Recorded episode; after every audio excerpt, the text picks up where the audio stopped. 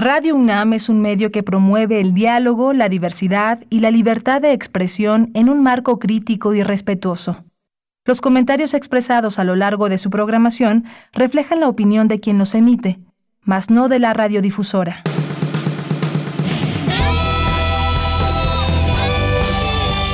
Prisma RU. Relatamos al mundo.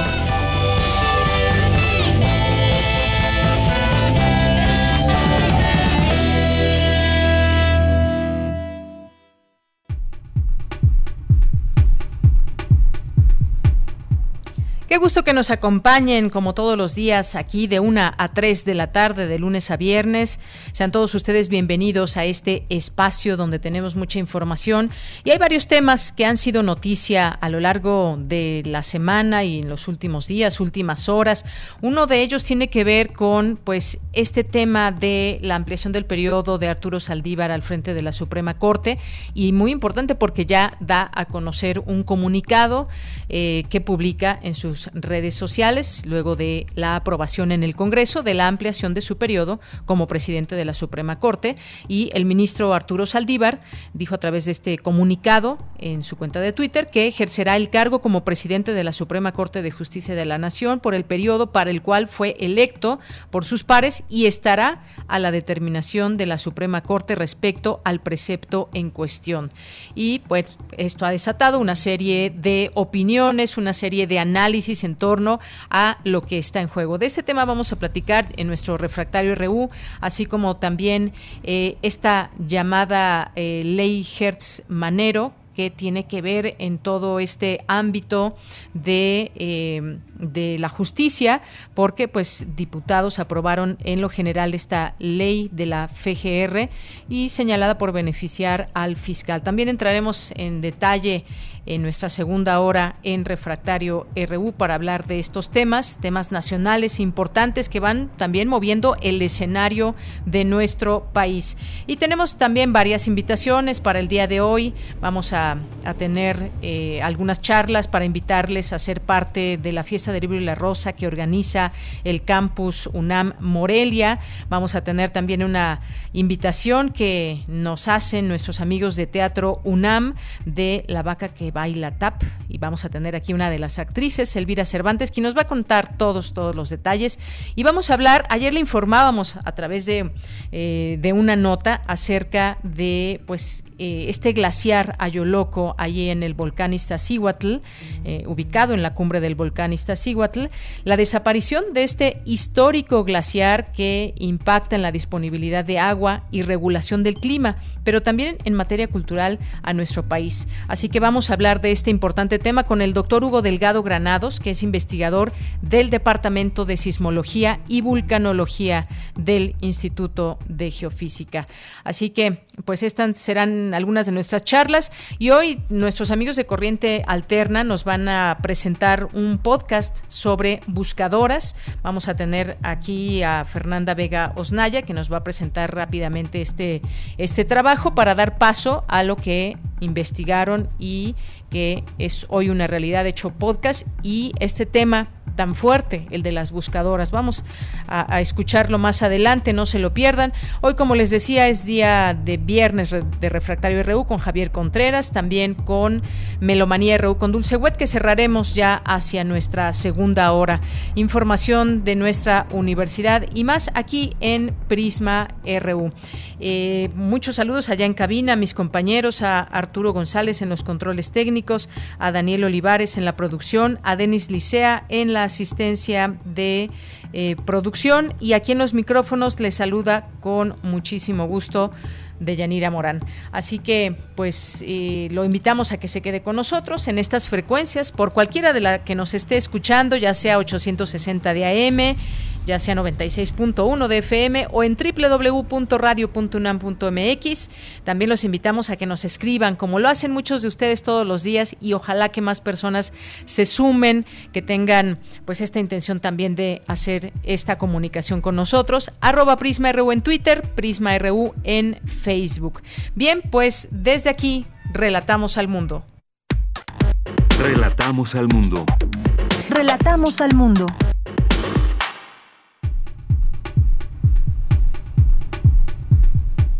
Bien, la una de la tarde con nueve minutos en este día viernes 23 de abril del año 2021 y les tenemos este resumen en los temas universitarios. El Instituto de Biología de la UNAM celebrará en línea la décima sexta edición del Día Nacional de los Jardines Botánicos 2021. Habrá 44 actividades entre demostraciones, cápsulas, infografías, conferencias y un conversatorio. Señala el rector de la UNAM, Enrique Graue, que la Ley General de Educación Superior en su artículo segundo fortalece significativamente la autonomía. La UNAM y la Oficina en México del Alto Comisionado de las Naciones Unidas para los Refugiados firman convenio de colaboración con el objetivo de propiciar el desarrollo conjunto de actividades que acompañen a los procesos de atención humanitaria para personas solicitantes o reconocidas como refugiadas en México. Rinde la UNAM homenaje al doctor Rafael Navarro González para recordar los aportes de sus investigaciones en torno a Marte y la divulgación científica.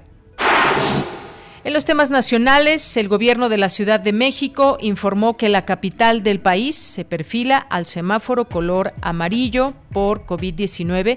Todavía no, vamos a estar una semana más en semáforo color naranja.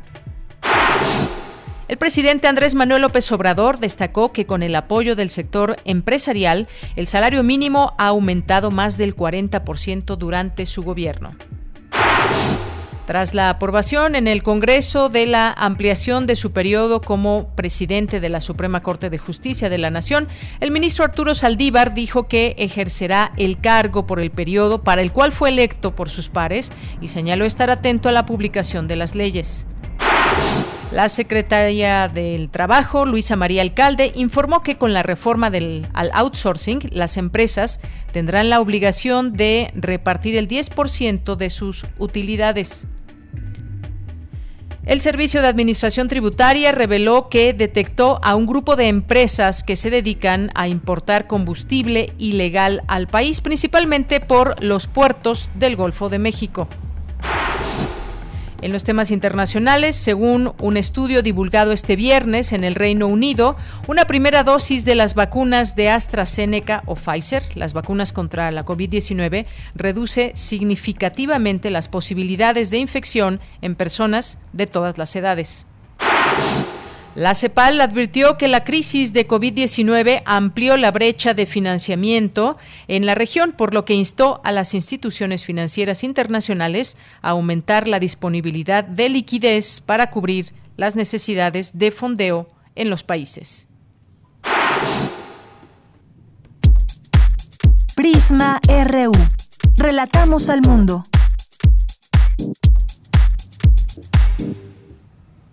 Bien, es la una de la tarde con 12 minutos. La Secretaría de Salud informó que ayer se aplicaron 473.907 dosis de vacunas contra COVID-19.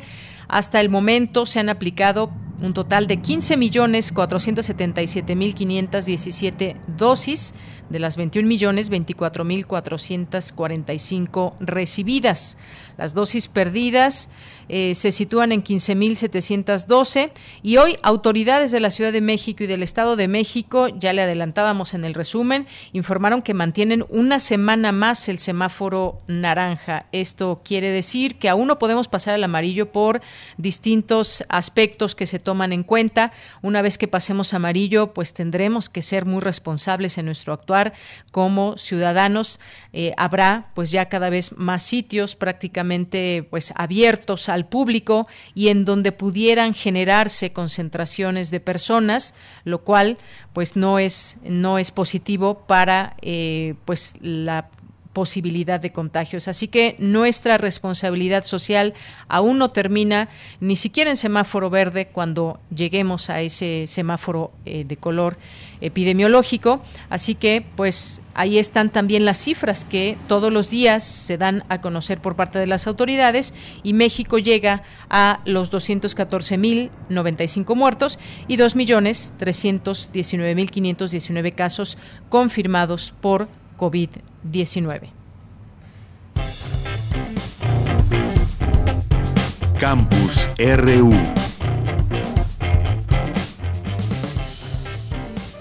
Bien, en nuestro campus universitario nos vamos a enlazar con mi compañera Virginia Sánchez. Este viernes, la UNAM y la Oficina en México del Alto Comisionado de las Naciones Unidas para los Refugiados firmaron un convenio de colaboración. ¿Qué tal, Vicky? Te saludo con mucho gusto. Muy buenas tardes. Hola, ¿qué tal, Bella? Muy buenas tardes a ti y al auditorio de Prisma RU.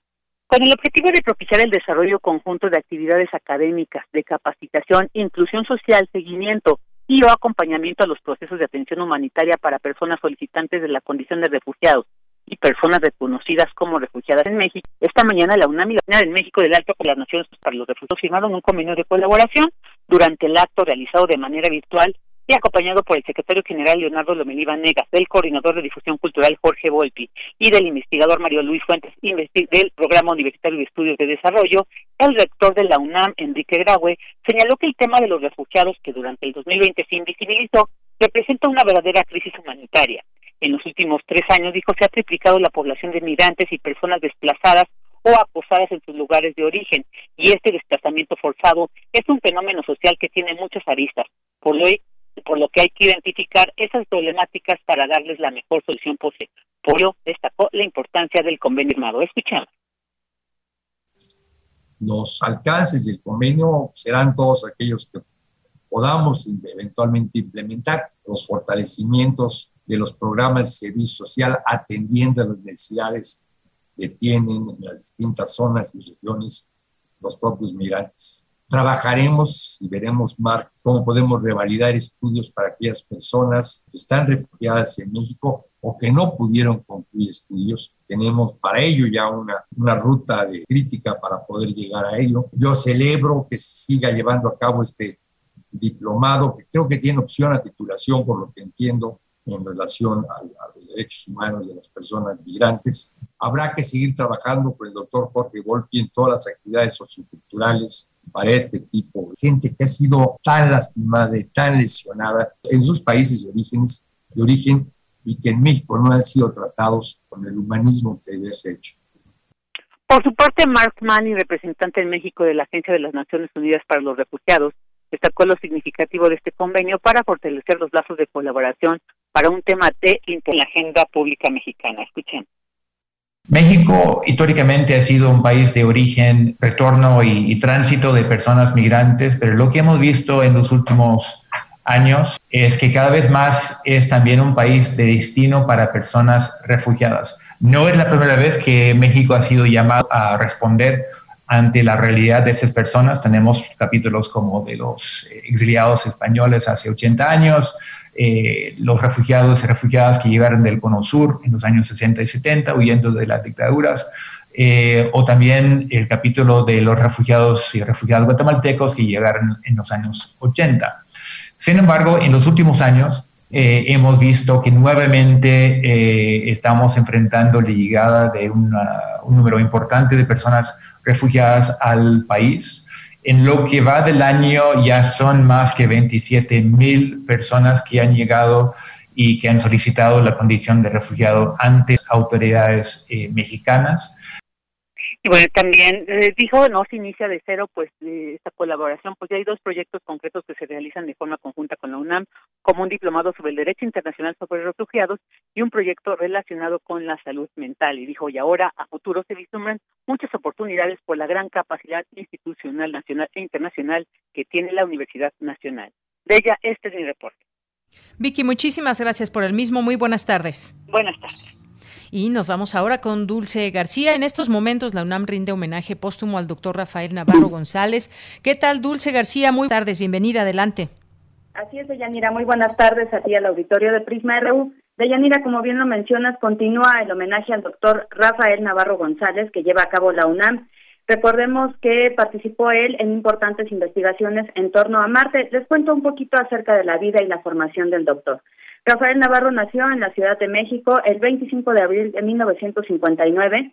Desde pequeño ya le gustaba mirar las estrellas y se preguntaba por la posibilidad de la vida en otros planetas. En 1969 siguió con entusiasmo la transmisión de la llegada de Neil Armstrong a la Luna. Estudió el bachillerato en la Escuela Nacional Preparatoria número y la libre en Biología en la Facultad de Ciencias de la UNAM. En 1984 inició su doctorado en química en la Universidad de Maryland y en 1981 este doctorado y regresó a México para continuar con sus investigaciones de forma independiente. Tiempo después, Deyanira fue invitado a participar en la creación de un laboratorio de exobiología en la NASA. Algunas de sus principales contribuciones fueron identificar el papel de los relámpagos volcánicos en el origen de la vida y la detección de la crisis del nitrógeno para la vida primitiva. También descubrió una zona estéril en el desierto de Atacama y estudió ambientes extremos en el pico de Orizaba como modelos del suelo y ambiente marciano. Por otra parte, identificó las fallas de la misión vikingo de la NASA en la detección de vida marciana y reprodujo los experimentos de esta misión, sentando así las bases para las futuras misiones espaciales. Finalmente, contribuyó en la detección de los ingredientes necesarios para la vida en el ambiente marciano, esto a través del vehículo Curiosity. Durante este homenaje de Yanira, el día que se llevó a cabo el día de hoy, Rafael Navarro para el doctor Rafael Barro, el doctor William Lee Alardín, quien es coordinador de la investigación científica, destacó el alcance que tuvieron las investigaciones del doctor Rafael Navarro. Vamos a escuchar sus palabras. Y como todo lo que vale la pena eh, en la vida, pues la investigación que desarrolló Rafael le tomó no meses, no años, sino décadas de dedicación y de empeño, o de necedad en el mejor sentido de la palabra, por ponerlo de otra manera, con frutos que fueron extraordinarios, sin duda. Y así es la investigación, así son los plazos, así son los impactos, es de largo plazo siempre para, para atrás. En más de una misión a Marte, cada una producto de la anterior, porque estas cosas siempre se van construyendo una encima de la otra. Rafael fue contribuyendo de manera muy importante, en buena medida por su trabajo previo, por supuesto, y por el respeto que se ganó de sus colegas en y fuera del país, como podemos constatar.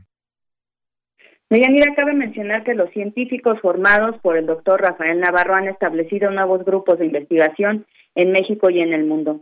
Les menciono también algunos de los reconocimientos que recibió el doctor, entre los que destaca la medalla Alexander von Humboldt, otorgada por la Unión de Geociencias de Europa, así como los premios en 2012 y en 2020 de Universidad Nacional en Investigación y en Docencia. En este homenaje de Yanira también estuvo presente el rector de la UNAM, el doctor Enrique Graue, quien habló de las fuertes pérdidas humanas por la pandemia de COVID-19, como la del doctor Rafael Navarro. Vamos a escuchar al rector.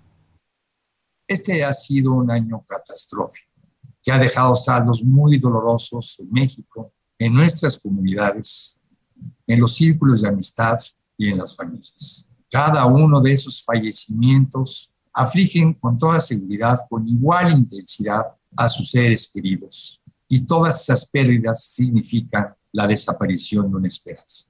Una esperanza que se desvaneció ante nuestros ojos. Al margen del cariño y, el afecto el doctor Navarro González dejó en su paso por la vida.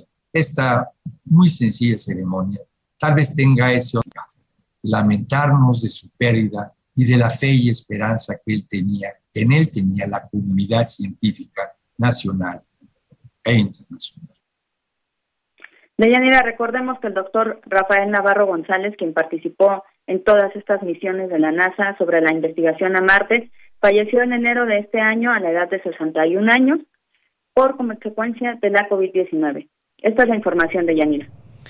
Dulce, pues muchas gracias, gracias por toda esta información y pues siempre, siempre se recordará al doctor Rafael Navarro y todas y tantas de las aportaciones que hizo y su entrega a la UNAM y su entrega a su vocación y a todo el tema eh, científico y todas las aportaciones que hizo también a nivel internacional. Muchas gracias, Dulce. La, la divulgación científica también de Yanira. Gracias a ti. Efectivamente. Gracias, Dulce. Hasta luego. Buenas tardes. Buenas tardes.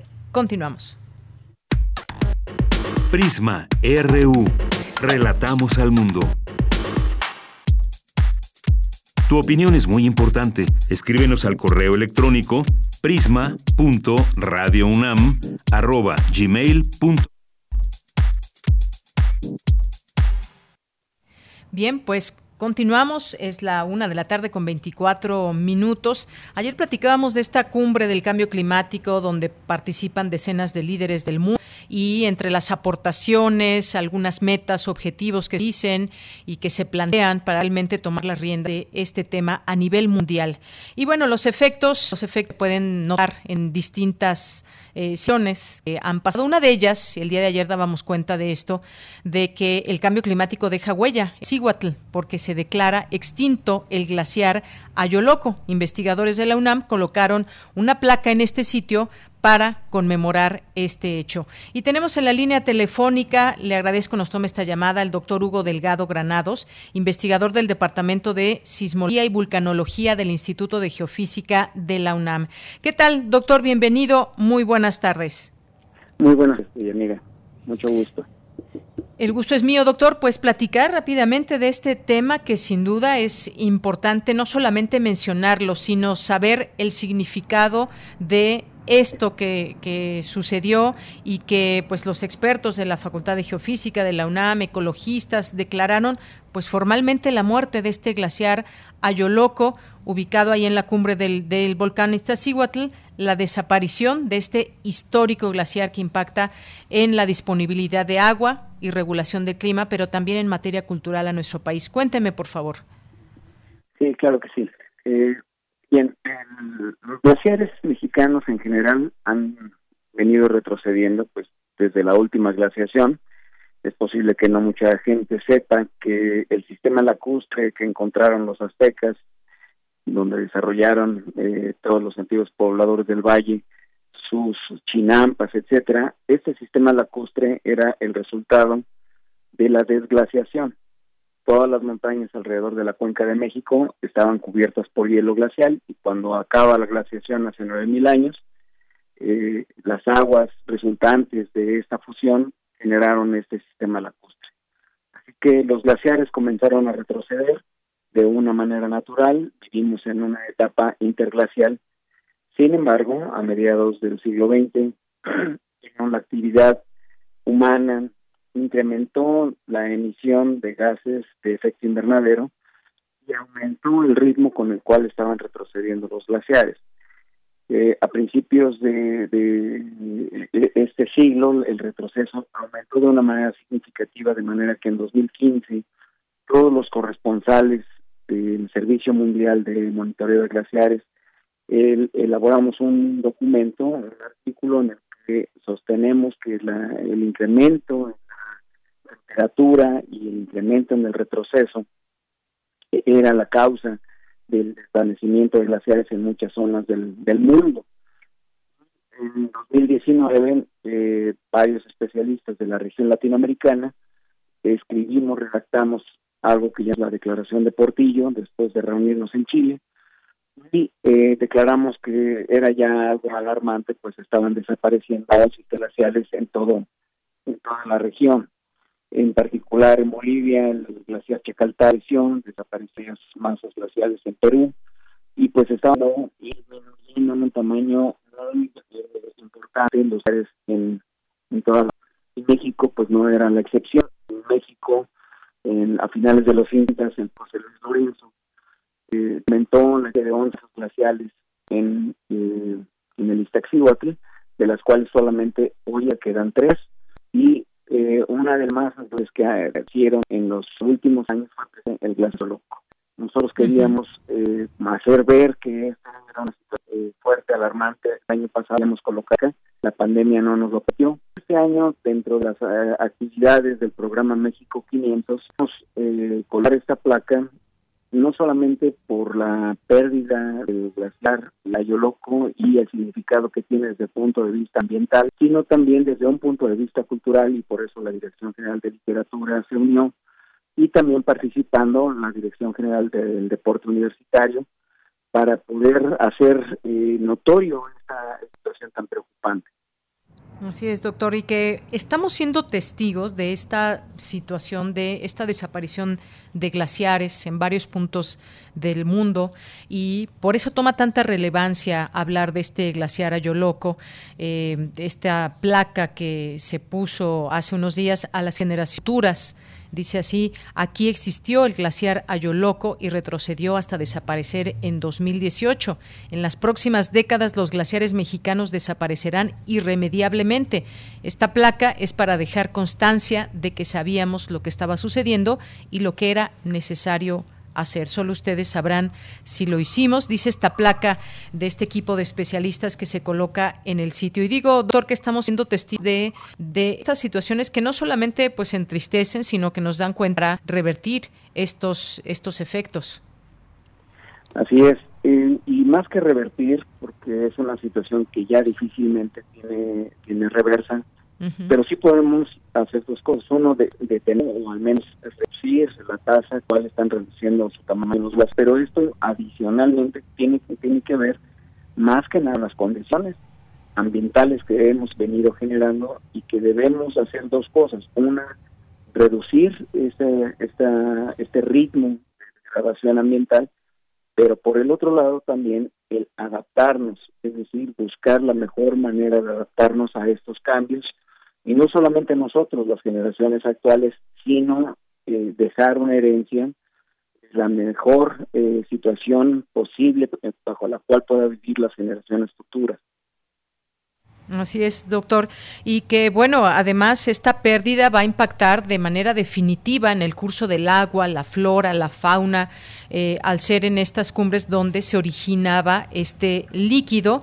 Y además, bueno, también impacta en las temperaturas que se incrementarán al no haber una masa de hielo en la parte alta del Iztaccíhuatl. Es decir, hay distintas implicaciones. El hecho eh, de que desaparezca este glaciar no es solamente decir, bueno, ya desapareció, sino en lo que impacta, en lo que viene tras la desaparición de este glaciar, porque pues son masas de hielo que permanecen en esos sitios, en esas cumbres de las montañas y pues su importancia para el ecosistema es muy importante. Eso es quizás lo eh, de las cosas más tristes, doctor.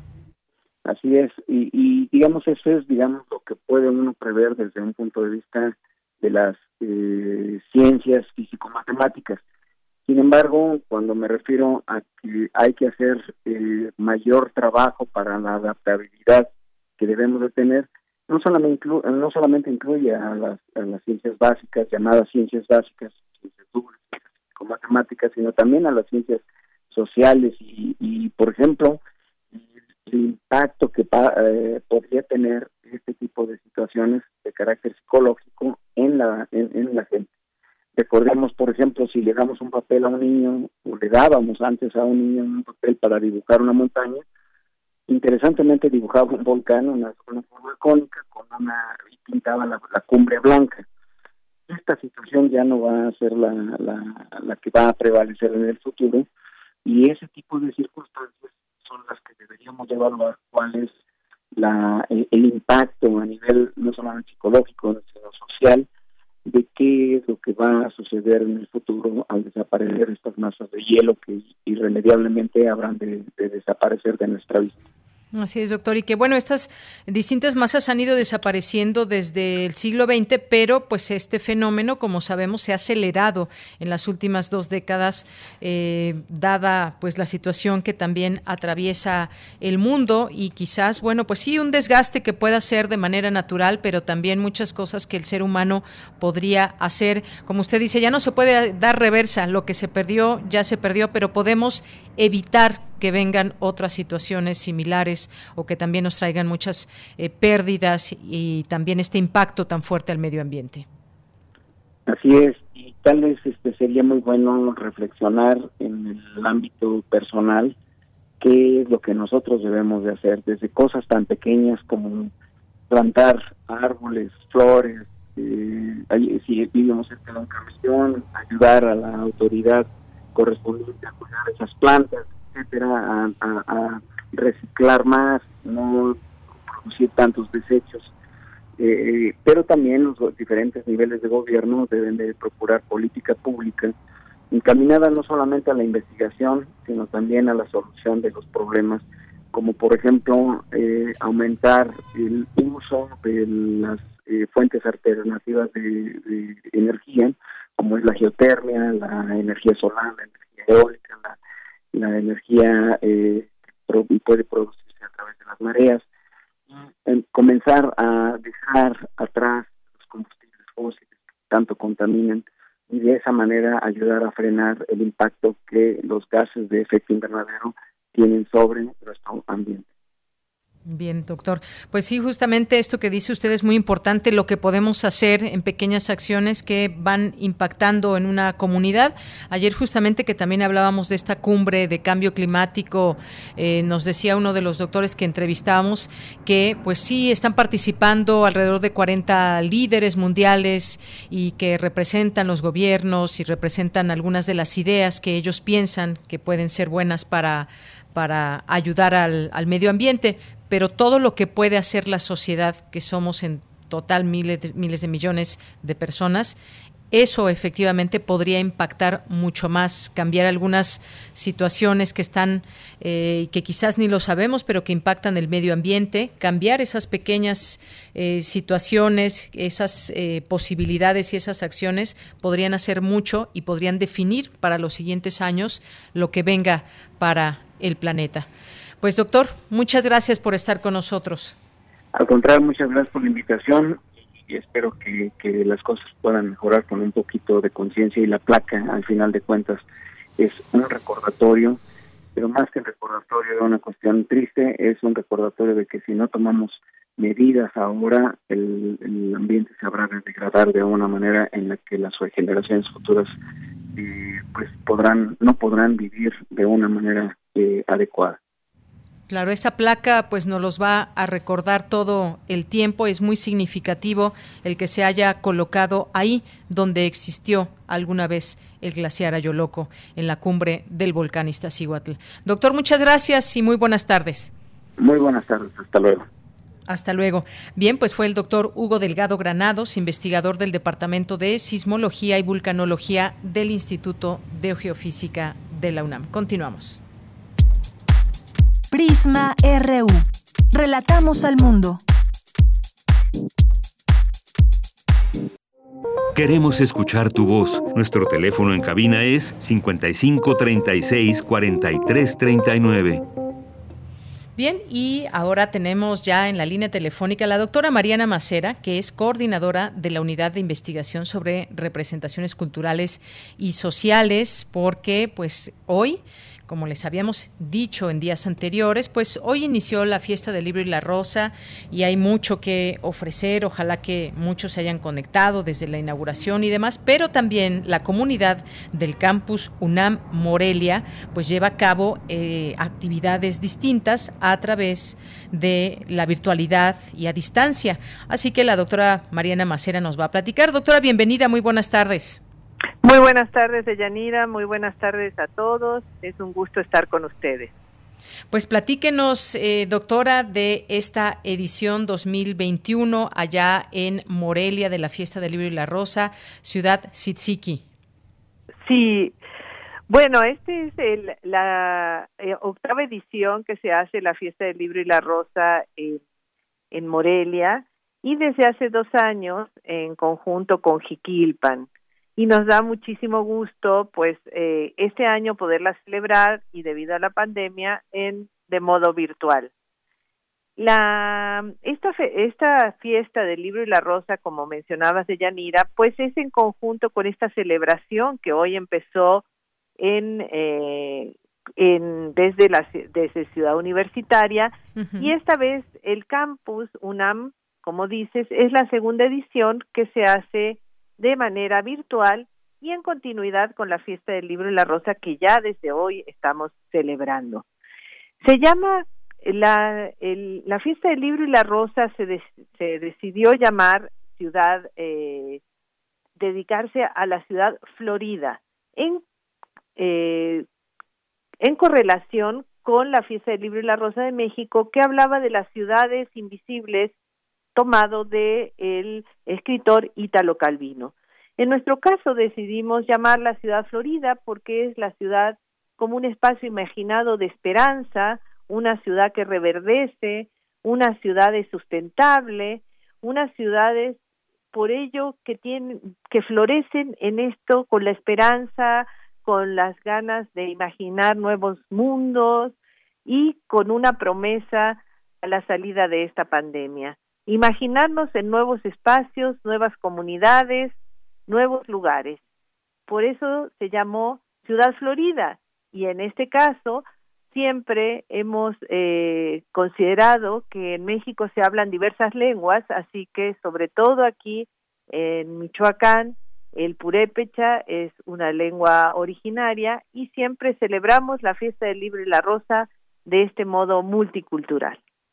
Bien, de este modo multicultural y como usted bien dice, esas ciudades que florecen y que pues aguardan esa esperanza que las personas tienen de finalmente pues salir de toda esta situación que nos ha eh, tomado por sorpresa en las distintas ciudades, por ejemplo, por poner solamente un ejemplo, qué pasa, qué pasó y qué está pasando en las ciudades, imaginar esos nuevos mundos desde estas posibilidades de reflexión que nos dan este tipo de actividades como la fiesta del libro y la rosa. En el caso de la de eh, Morelia, que usted nos está platicando, empieza el día de mañana y pues eh, me gustaría también que nos platicara, que nos comente de algunas de estas actividades que pues cualquier persona que se conecte con ustedes puede ser parte de estas actividades virtuales a distancia. Exactamente. Mañana a las 11 se inaugura la fiesta del libro y la rosa Morelia Jiquilpan 2021 con una gran conferencia de Margot Glantz que eh, va a, hablar sobre vigencia de un cuarto propio de Virginia Woolf y contaremos con la presencia de la doctora Guadalupe Valencia, coordinadora de humanidades. Asimismo, tenemos diferentes secciones que va a poder eh, el eh, usuario o quien quiera acercarse a la fiesta del libro y la rosa, los invitamos a todos. Hay diferentes secciones, hay un micrositio que ustedes podrán consultar desde del 24 de abril hasta el 8 de mayo. Ahí encontrarán, por ejemplo, la sección de charlas y lecturas. Por ejemplo, con Jorge Adrián Ortiz Moreno se va a hablar de la sostenibilidad de las ciudades invisibles, de la unidad de estudios regionales va a hablar sobre la imagen y recuerdo de Jiquilpan en la memoria. Por ejemplo, hoy junto con eh, la, festividad eh, de hoy. En la punta de la lengua va a haber poesía y algo más. Vamos a encontrar varias poetas con Sandra Lorenzano, Caterina Camastra, que será hoy a las 7 pm, un antecedente de la fiesta de mañana. Más adelante también tenemos en nuestro micrositio la sección de pabellones, que siempre la fiesta del libro y la rosa en Morelia es también una celebración de los libros y se hace una eh, feria de libros. En este caso va a ser virtual y vamos a tener pabellones como el pabellón de la, Clementina virtual, donde va, por ejemplo, a presentarse el libro de Óscar Oliva, La perseverancia de un poeta, o de Carlos Montemayor, Versos y compromisos. También tenemos el pabellón del Laboratorio Nacional de Materiales Orales, por ejemplo, con una historia de aparecidos en Morelia, narrada por Juan Carlos Laviña Cervantes, o oye Malverde, ya me diste botana, ya me diste trago, hora música, pues ahora diles que me den un billetito, rimas degeneradas. También tenemos el pabellón de vertedero cultural, por ejemplo, estos somos, vertedero cultural, la ciudad es nuestra sombra, y también tenemos una sección de postales sonoras para aquellos que quieran ir escuchando y haciendo otras actividades. Por ejemplo, tenemos a Omar Zamora que habla ciencia pop San Joaquín. O tenemos el taller de crónica y cuento, Callejón del Romance. O tenemos eh, pues, poesía purépecha con Ismael García Marcelino. También tendremos una sección para, para jóvenes de booktubers que nos van a hablar, por ejemplo, de Shanay Ortiz de Las Flores del Tiempo, Momo de Michael Ende, o Mara Rabab del Traspatio va a recomendar libros sobre ciudades.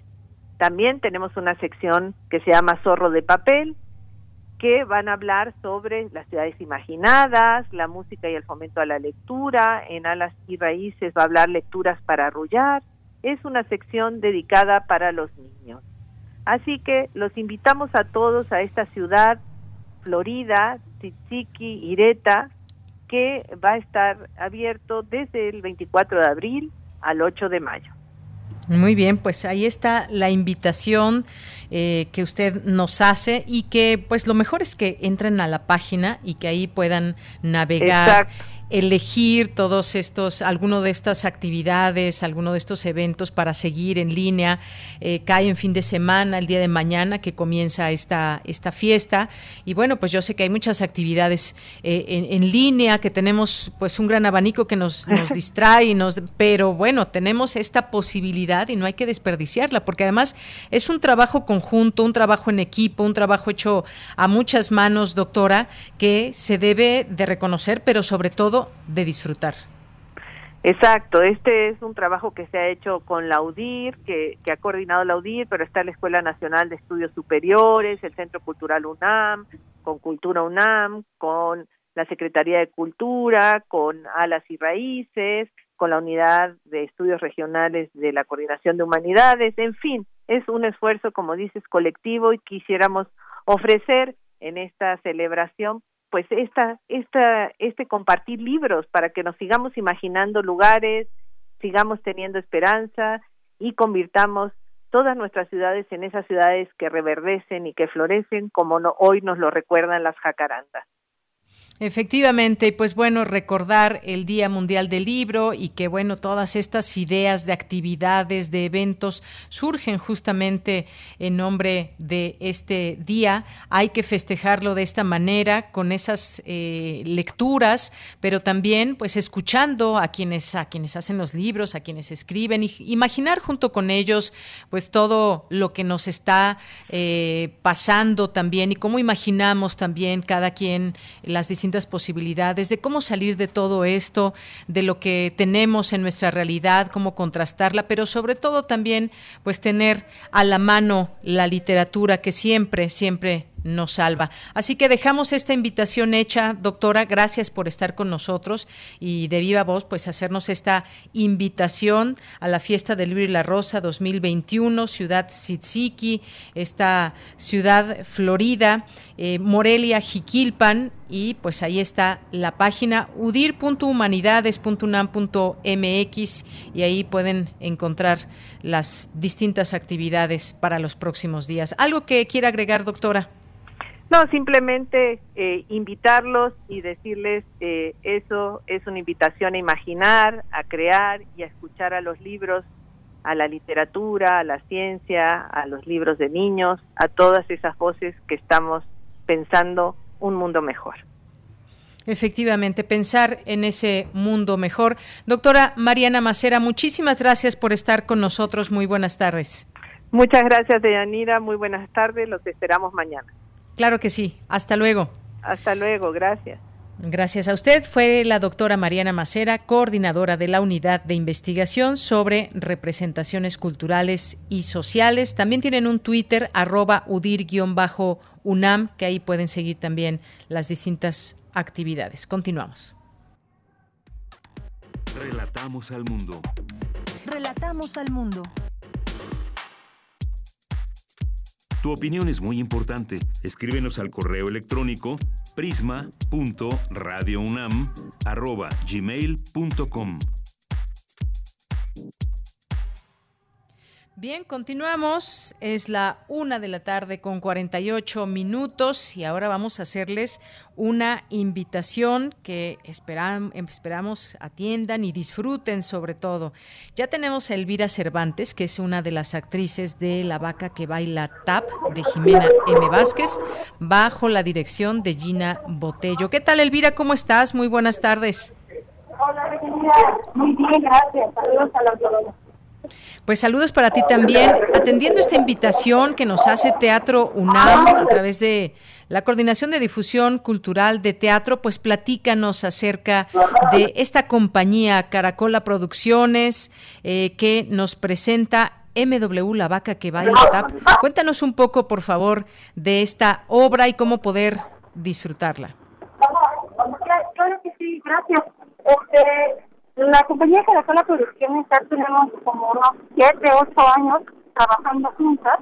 Este, estamos casi todas egresadas del Colegio de Literatura Dramática y Teatro y de la UNAM. Y bueno, a lo largo de todos estos años hemos este, pues, trabajado diversos proyectos, este, Memorias de Abajo, que trata de cuentos de Leonora Carrington, eh, No todas viven en Salem, donde hablamos de las cosas y estos niños con la situación actual, ¿no? De la violencia del género y demás. Y, bueno, pues obviamente como todas las personas, yo creo que de todas las personas del mundo, pues hemos golpeados por la pandemia. Y ha sido muy interesante y muy divertido la adaptación a las pantallas. Porque creo que ha surgido de una manera muy natural. Se me olvidó decir que para cada producción nos hemos dedicado al 100% al teatro de, de al teatro de objetos.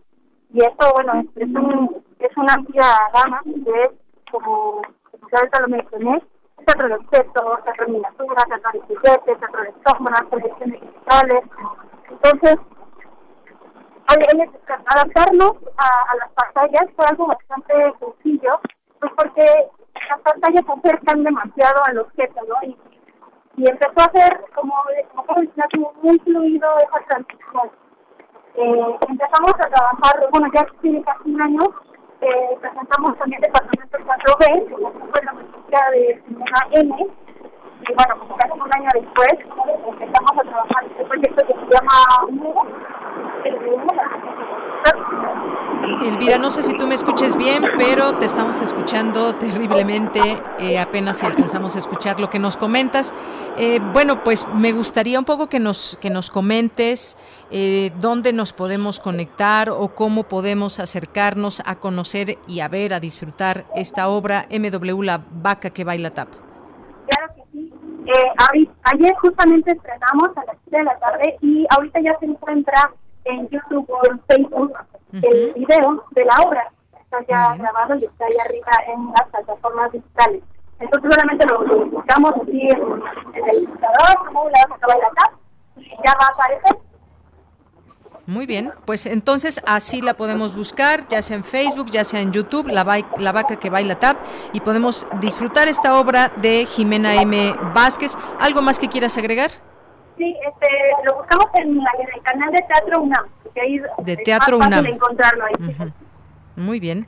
Pues ahí lo buscamos entonces, dejamos esta, esta eh, invitación hecha para todo el que quiera conocer este trabajo. Muchas gracias, Elvira. No, muchas gracias a ustedes y disculpen la señal porque luego falla. Sí, sí. Gracias, Elvira. Buenas tardes. Hasta luego. Bueno, pues fue Elvira Cervantes, una de las actrices que ya podemos encontrar esta obra, como bien nos dice, a través de Teatro UNAM, La vaca que baila tap. Y bueno, pues ya eh, no pudimos continuar por obvias razones, no la escuchábamos muy bien, pero déjenme agrego algunos datos que eh, de esta obra narra la historia de una vaca muy peculiar con seis patas, además es bonita, por lo que la han nombrado así, bonita. Las vacas podrán tener cinco estómagos, pero patas solamente cuatro. Puede sonar sorprendente lo de las seis, pero todavía no has visto lo mejor. Lo que bonita puede hacer con la quinta y sexta pata es bailar tap justamente por eso se llama así la obra. Y bueno, pues ahí dejamos esta invitación para que la puedan disfrutar. Otra de las actividades también que les ofrecemos desde nuestra universidad. Continuamos. Prisma RU. Relatamos al mundo. Queremos escuchar tu voz. Nuestro teléfono en cabina es 55 36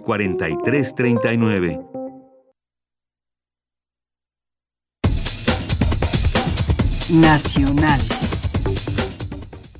Bien, pues en algunos temas nacionales que compartir con ustedes ya lo iremos viendo más a detalle y al análisis, pero está sin duda este tema de eh, pues este comunicado que dio a conocer el presidente de la Corte, Arturo Saldívar, y que ya platicaremos más adelante. Solamente pues dar a conocer que pues eh, ahí está su respuesta. Interesante leer este comunicado. No le vamos a dar lectura en ese momento, pero está publicado ya en los medios de comunicación, en la propia cuenta de Twitter del, eh, del presidente de la Corte, Arturo Saldívar, y que, bueno, pues dice que hay que tener confianza en la Corte, que va a resolver lo que constitucionalmente sea correcto. Y bueno, al inicio dábamos cuenta de que vamos a seguir en semáforo naranja por la siguiente semana y bueno, pues ustedes disculpen de pronto también las emergencias que se suscitan en la ciudad y que pues se meten hasta esta transmisión. Bueno, pues decíamos de este tema del semáforo naranja que pues eh, ante esta pandemia la Ciudad de México se mantendrá en semáforo epidemiológico naranja ya hacia el amarillo, ya se menciona esta posibilidad de eh, estaremos del 26 al 2 de mayo con eh, semáforo naranja aún, es lo que informaron las autoridades capitalinas. Eduardo Clark, director general de Gobierno Digital de la Agencia Digital de Innovación Pública, refirió que la capital se queda en semáforo naranja hacia el amarillo. Continúan bajando las hospitalizaciones, pero hay que mantener las medidas sanitarias. También esto que expresó la jefa de gobierno Claudia Sheinbaum y pues la semana pasada informó que la capital del país se encontraba a medio punto de pasar al semáforo epidemiológico color amarillo y de ahí vendrán pues distintas posibilidades por lo menos de ir planeando un regreso a clases de cuántas semanas más después de estar en semáforo amarillo, pero sobre todo que las cifras en hospitalizaciones, en contagios se mantengan, digamos, en una meseta, que no estén subiendo y que con todos los lugares que ahora ya están abiertos, pues que se pueda tener la posibilidad de ir regresando a otros lugares donde aún no se regresa, pero principalmente pues nos viene a la mente el tema de las escuelas, el papel que van a jugar pues las autoridades, la SEP en principio, la Secretaría de Educación Pública, eh, también la autoridad de la Ciudad de México junto con las escuelas. Debe haber una comunicación pues completamente amplia para saber también pues cuáles son los requerimientos de distintos planteles y cómo hacer posible este regreso. En, pues bueno, más de la información que se dio a conocer el día de hoy es que estamos en nuestro mínimo histórico desde el primer pico de la pandemia.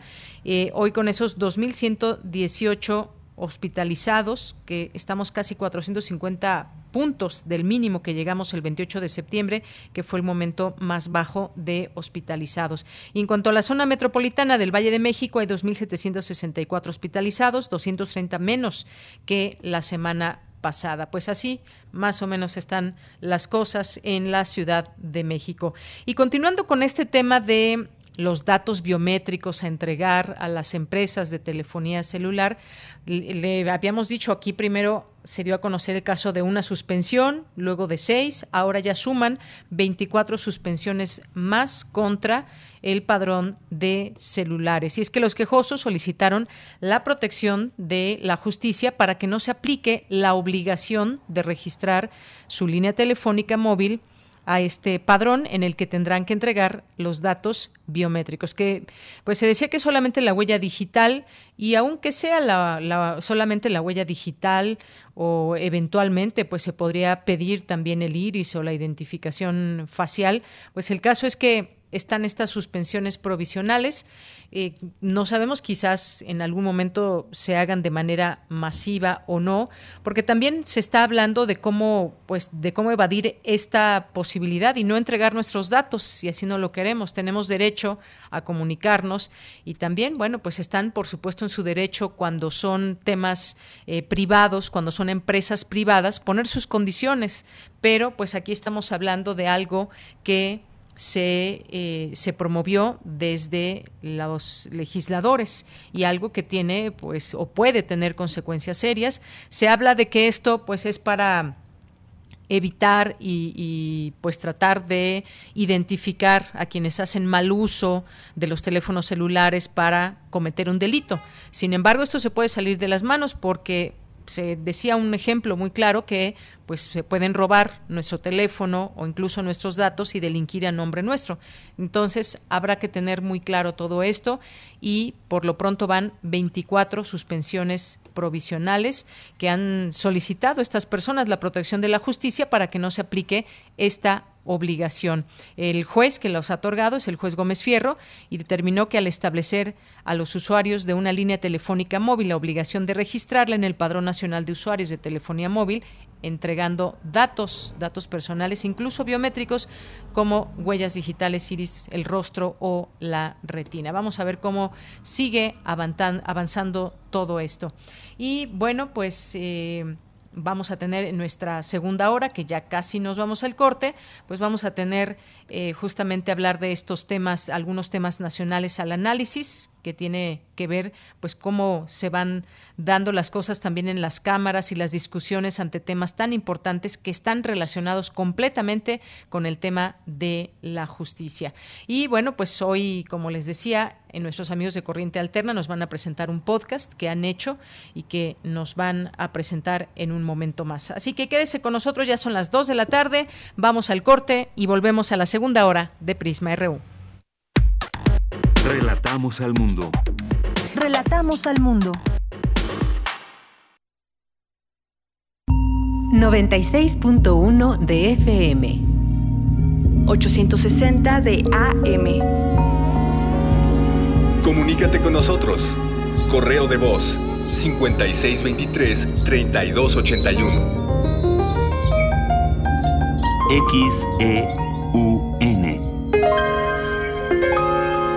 Radio UNAM.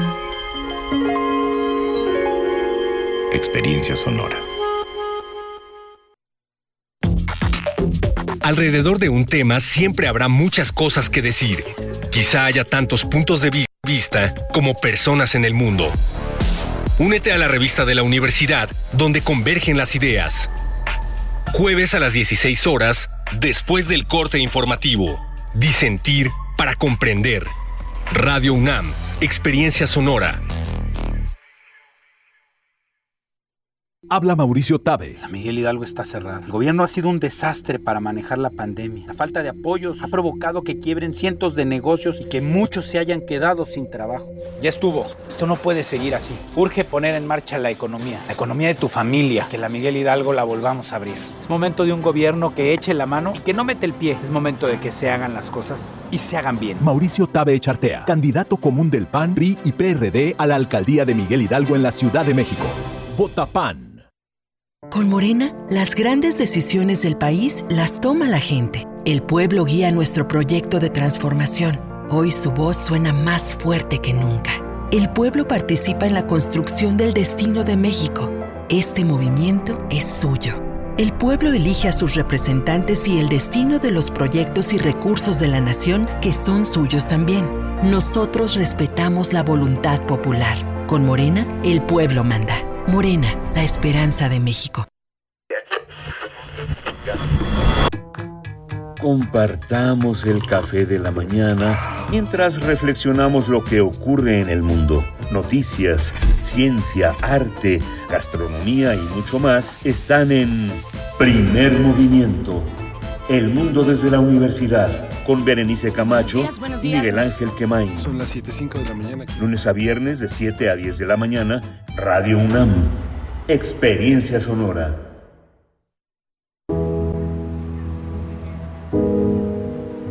En el México de antes nos tenían de rodillas. Hoy, todos los mexicanos hemos empezado a levantar la frente.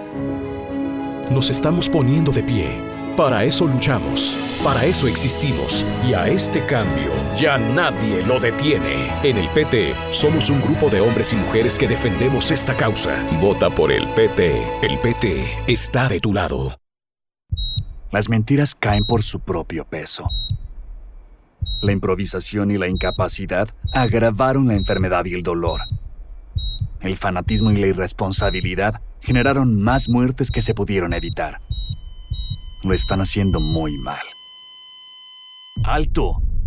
Pongamos un alto a Morena y al criminal manejo de la pandemia. Va por ti, va por tu familia, va por México. Vota PRD. Cada ciudad recibe su forma del desierto al que se opone. Reflexiona el escritor Italo Calvino en su libro Las ciudades invisibles. La obra, editada en 1972, será el eje de la edición 2021 de la Fiesta del Libro y la Rosa en la UNAM. Una mesa de reflexión sobre el derecho de autor, escritura de poesía en el cielo, y videos en los que escritoras y escritores compartirán sus ciudades invisibles son parte del evento que se llevará a cabo este 23 de abril. Cultura UNAM invita.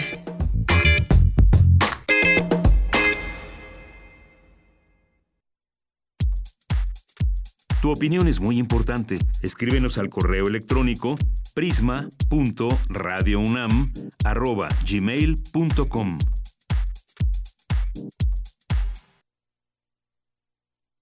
Son las 2 de la, de la tarde con cuatro minutos. Estamos de regreso aquí en Prisma RU en esta segunda hora. Quédese con nosotros y gracias también. Siempre agradecemos la posibilidad de leer sus mensajes. Gracias por eso en arroba Prisma RU en Twitter y Prisma RU en Facebook. César Soto, muchos saludos. Muchos saludos también a José Luis León. Nos dice el padrón de telefonía móvil es innecesario. La tecnología móvil permite ubicar un teléfono en tiempo real con una precisión de unos cientos de metros desde sus inicios. Esto no es más que un refrito de una iniciativa de Calderón. Gracias, José Luis León. Pues efectivamente, a ver, pero solamente creo que debe estar prendido el teléfono para que se pueda ubicar en su tiempo real, una vez que se apaga ese teléfono o no. Pero efectivamente ya hay posibilidades de ubicar y ya, a ver, es que y José Luis León no me dejará mentir, eh, ya cuando uno compra un teléfono y adquieres un plan, pues ahí están todos tus datos, está tu nombre, tu firma, comprobante de domicilio, una serie de cosas, además te están hablando si se te acaba el plan, si esto, si el otro, y todas las las telefónicas pues incluso tienen nuestros nuestros números y datos.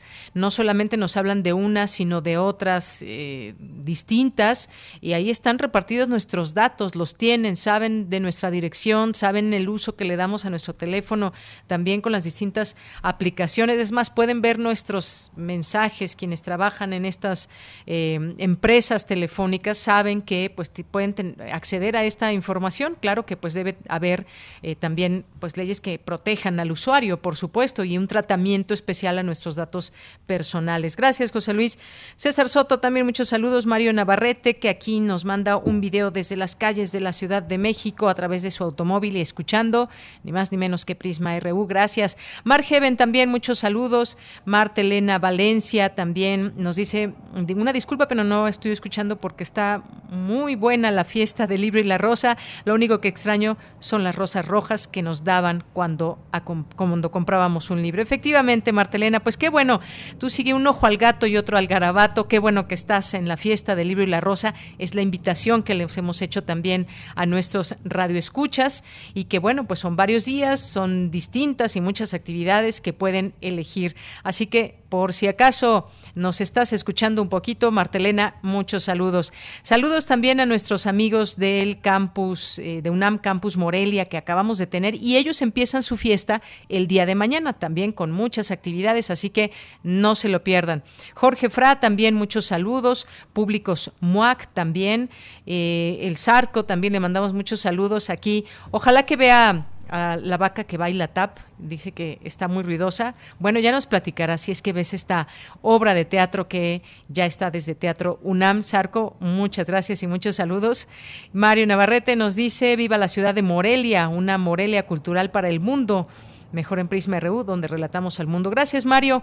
Y bueno, pues también de pronto pues hablar de de Michoacán, pues nos hace también pensar en otras cosas que desafortunadamente también pasan y no se pueden ocultar, como temas de violencia, de narcotráfico, lo que sucede en Aguililla.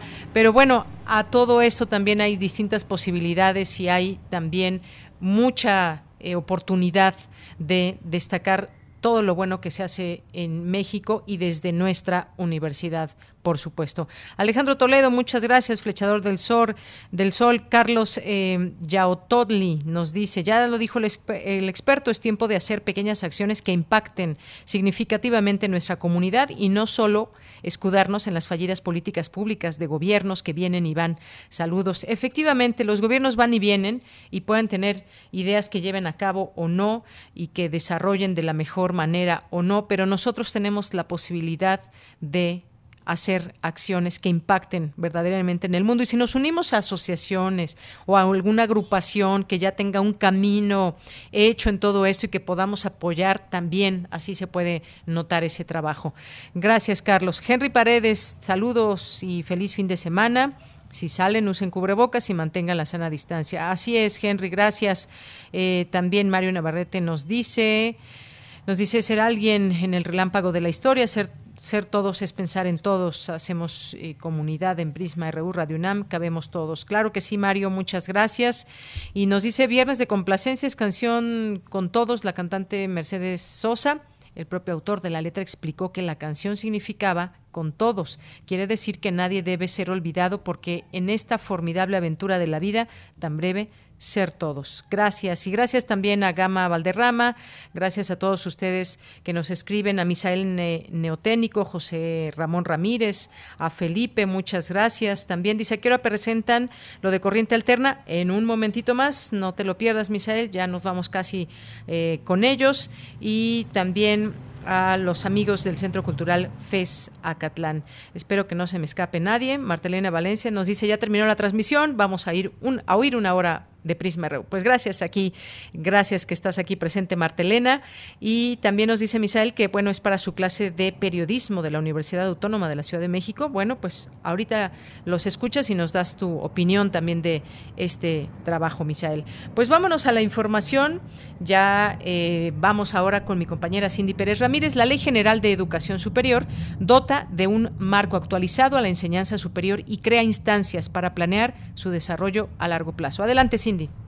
¿Qué tal, Deyanira? Muy buenas tardes. Te saludo con mucho gusto a ti y a todo el auditorio de Prisma RU. Durante la jornada de análisis, la Ley General de Educación Superior, organizada por el Instituto de Investigaciones sobre la Universidad y la Educación, el rector de la UNAM, Enrique Graue, consideró que la Ley General de Educación Superior, en su artículo segundo, fortalece significativamente la autonomía. El rector recordó que la normatividad es el resultado de una amplia consulta que inició con foros en todo el territorio, a los cuales se sumaron iniciativas de diversos grupos de trabajo, revisiones, acuerdos y comentarios puntuales, así como una amplia difusión en el seno de la Asociación Nacional de Universidades e Instituciones de Educación Superior. El artículo segundo de ella fortalece significativamente la autonomía e impide que intereses ajenos a las universidades busquen modificar nuestras reglamentaciones o formas de gobernarnos sin el acuerdo específico de nuestras comunidades.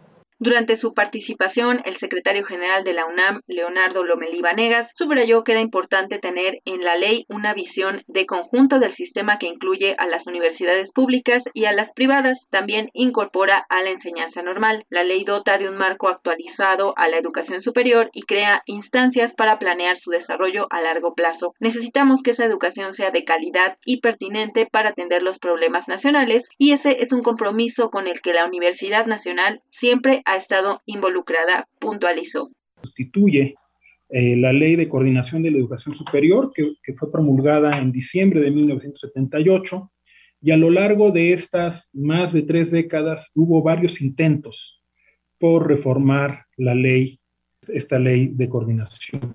Por último, el abogado general de la UNAM, Alfredo Sánchez Castañeda, expuso que no basta establecer la gratuidad de la educación superior, se requiere de los instrumentos para que se haga efectiva, desafío que tendrá que afrontarse en algún momento porque tiene que ver con el futuro de nuestro país. Es primordial fortalecer el financiamiento de la enseñanza en este nivel. Esta es la información que tengo. Muy buenas tardes.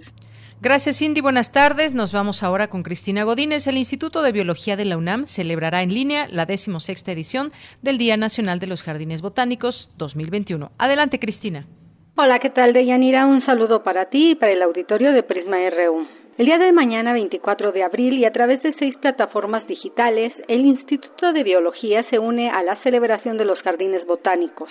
Con el lema ¿Cómo cambiar ante un mundo cambiante? Retos y aportaciones de los jardines botánicos, se busca dar a conocer cómo en tiempos de contingencia se percibe un acercamiento hacia las plantas, utilizándolas como alimento, remedio casero y compañía, debido a su efecto positivo y tranquilizante en el ánimo.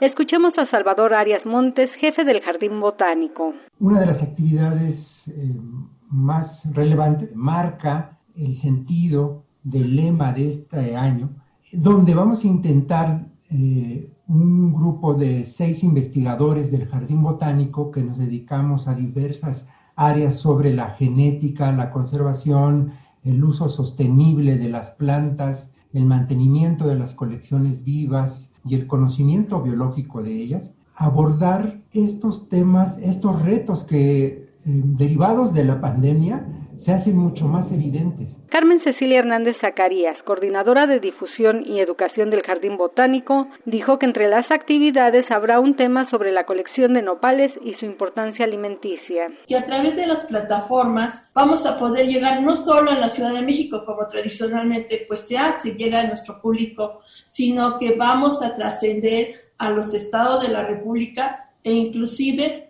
eh, ya tenemos algunos contactos que van a hacer llegar estas invitaciones a otros países de Centroamérica y Sudamérica.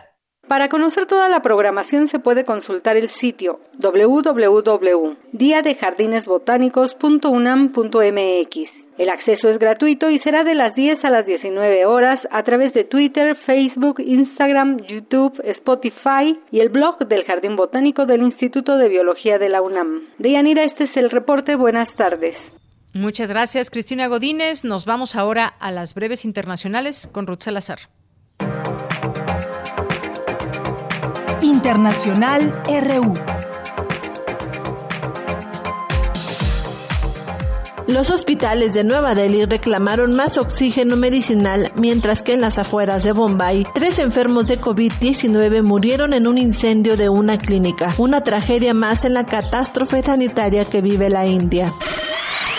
La presidenta de la Comisión Europea, Ursula von der Leyen, aseguró que los programas europeos de vacunación contra la COVID-19 dispondrán para fines de julio de vacunas suficientes para inmunizar al 70% de la población adulta. El primer ministro francés Jean Castex detalló el calendario de flexibilización progresiva de las medidas adoptadas para combatir la pandemia de COVID-19. Los jardines de infantes, las guarderías y las escuelas primarias volverán a clases presenciales el próximo lunes 26 de abril el gobierno japonés solicitó un estado de emergencia para Tokio, Osaka y otras dos prefecturas con restricciones para contener los coronavirus. Bajo el nuevo estado de emergencia entre el 25 y el 11 de mayo, el gobierno pedirá el cierre de restaurantes, bares y salas de karaoke. Bahrein e Israel firmaron un acuerdo sobre el reconocimiento de sus certificados de vacunación contra COVID-19 para facilitar los viajes de sus ciudadanos. El acuerdo garantiza una extensión de cuarentena a las personas que han recibido vacunas reconocidas en ambos países. El presidente de Rusia, Vladimir Putin, apoyó una propuesta de la Agencia Sanitaria rusa para decretar 10 días no laborales en mayo, con el fin de frenar la pandemia de coronavirus. Estos 10 días no laborables limitarían los desplazamientos en los transportes públicos y la circulación del virus se reduciría. El opositor ruso encarcelado Alexei Navalny anunció el fin de su huelga de hambre iniciada hace 24 días para denunciar sus condiciones de detención, lo que generó preocupaciones sobre el deterioro de su estado de salud.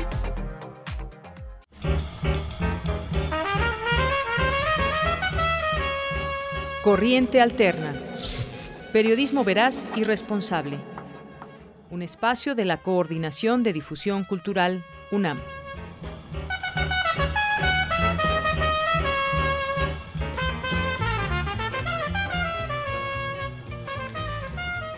Bien, pues nos vamos rápidamente con Fernanda Vega, Vega Osnaya, que hoy nos acompaña porque nos va a presentar este podcast sobre buscadoras. Eh, Fernanda es becaria de Ciencias de la Comunicación. Fernanda, buenas tardes, bienvenida. Hola, buenas tardes, Deyanira. Un saludo a ti y a todo el auditorio. Gracias, Fernanda. Pues brevemente, platícanos qué vamos a escuchar en este podcast. Pues sí, súper brevemente, solamente les digo que este podcast es una colaboración de toda corriente alterna en el que trabajamos mm, haciendo entrevistas a familias de personas desaparecidas y, y entonces decidimos explotar otro formato para que más gente pueda acercarse este, a este tema que es súper doloroso, pero súper importante porque pese a la pandemia y pese a todas las condiciones que hemos vivido, siguen buscando a sus familiares, sigue habiendo desaparecidos y pues ya. Muy bien, pues si te parece bien vamos a escucharlo y regresamos a despedirnos. Gracias. Adelante. Aquí está su pueblo mágico, donde nos desaparecen a nuestros hijos. Usted como si nada.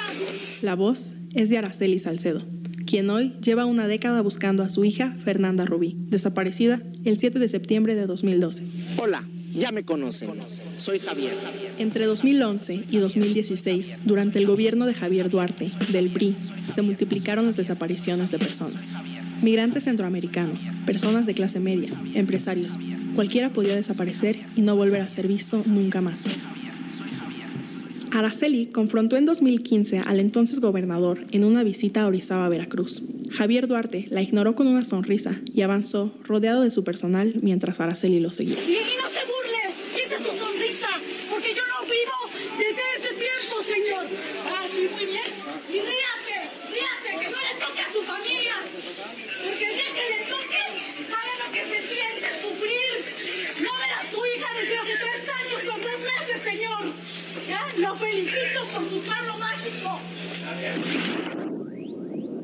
Javier Duarte ahora está preso por lavado de dinero y asociación delictuosa. En Veracruz gobierna Cuitláhuac García, del partido Morena. El cambio de gobierno fue visto con esperanza por los colectivos de buscadoras. El apoyo, sin embargo, se quedó en el discurso. Él se colgó el tema de los desaparecidos, ¿no? Las únicas veces que nos recibió cuando era candidato posteriormente al colectivo eh, de Orizaba Córdoba, al que represento, y a una servidora, pues no la recibe absolutamente para nada, ¿no? Apoyen a Cuitláhuac García. Hay más fosas que municipios en Veracruz. Actualmente, la entidad ostenta el primer lugar nacional de fosas clandestinas, con 504. Frente a esta situación, la pandemia terminó por sepultar las acciones de búsqueda en Veracruz. El gobierno estatal dijo que la crisis sanitaria les impedía trabajar en campo. Ellos siguen con que no van a, a tener más reuniones presenciales porque pues, todos están en pandemia. Pero pues hija no sabe de pandemia.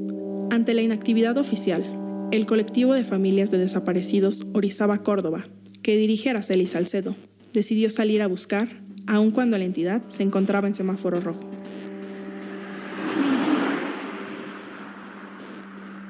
Campo Grande es un valle que yace entre dos cerros en el municipio de Ixtaxoquitlán, a media hora en auto de Orizaba. En un predio de esta localidad, el colectivo de Araceli encontró los restos de 10 personas. La ubicación la supieron por mensajes anónimos que les enviaron. Todavía les queda mucho trabajo por delante.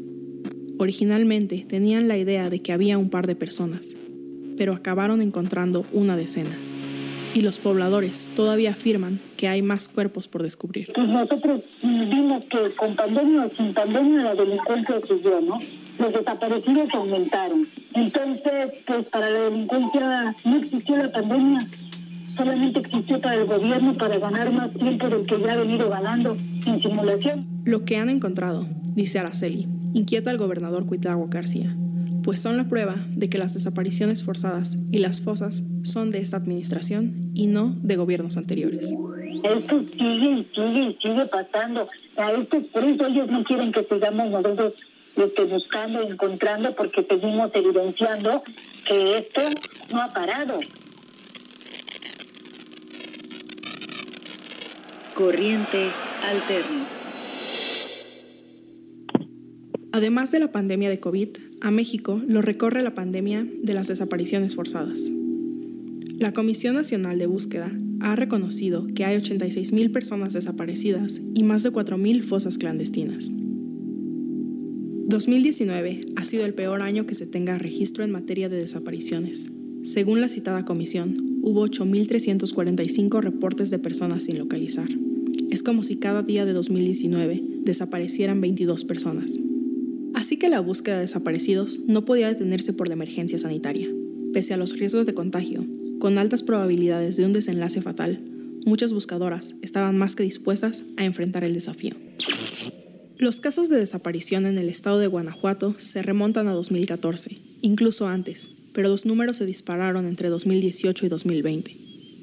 En estos últimos dos años se registraron 1.216 desapariciones en la entidad, lo que la pone en el segundo lugar nacional. A pesar de esta situación, Guanajuato era uno de los pocos estados del país sin registrar oficialmente fosas clandestinas.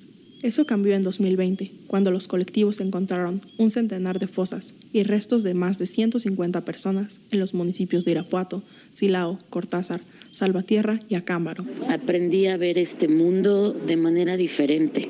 Aprendí a, a que en vez de que me diera miedo una injusticia, me diera rabia y ganas de, de defender pues a esa víctima. Quien habla es Yadira González Hernández. En 2006, a su hermano Juan se lo llevaron de su negocio de venta de autos en Querétaro, muy cerca de los límites con Guanajuato. Ella ha participado en búsquedas en todo el país.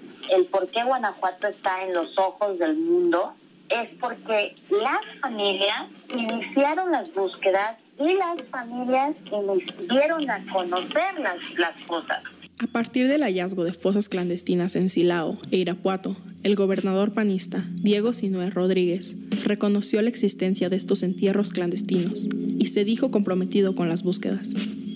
Sin embargo, apenas empezó la pandemia de COVID-19, el gobierno dejó de participar en trabajos de campo. El pretexto es, es que COVID, es que eh, no te puedo dar ahorita la búsqueda porque Secretaría de Salud, porque no hay insumos, es que estamos en semáforo rojo en ese estado. Entre febrero y marzo de 2021, las buscadoras descubrieron nuevas fosas, ahora en el South Villaseñor, una comunidad rodeada de parques industriales. El rancho de ostentosa fachada es uno de los peores lugares que han visitado.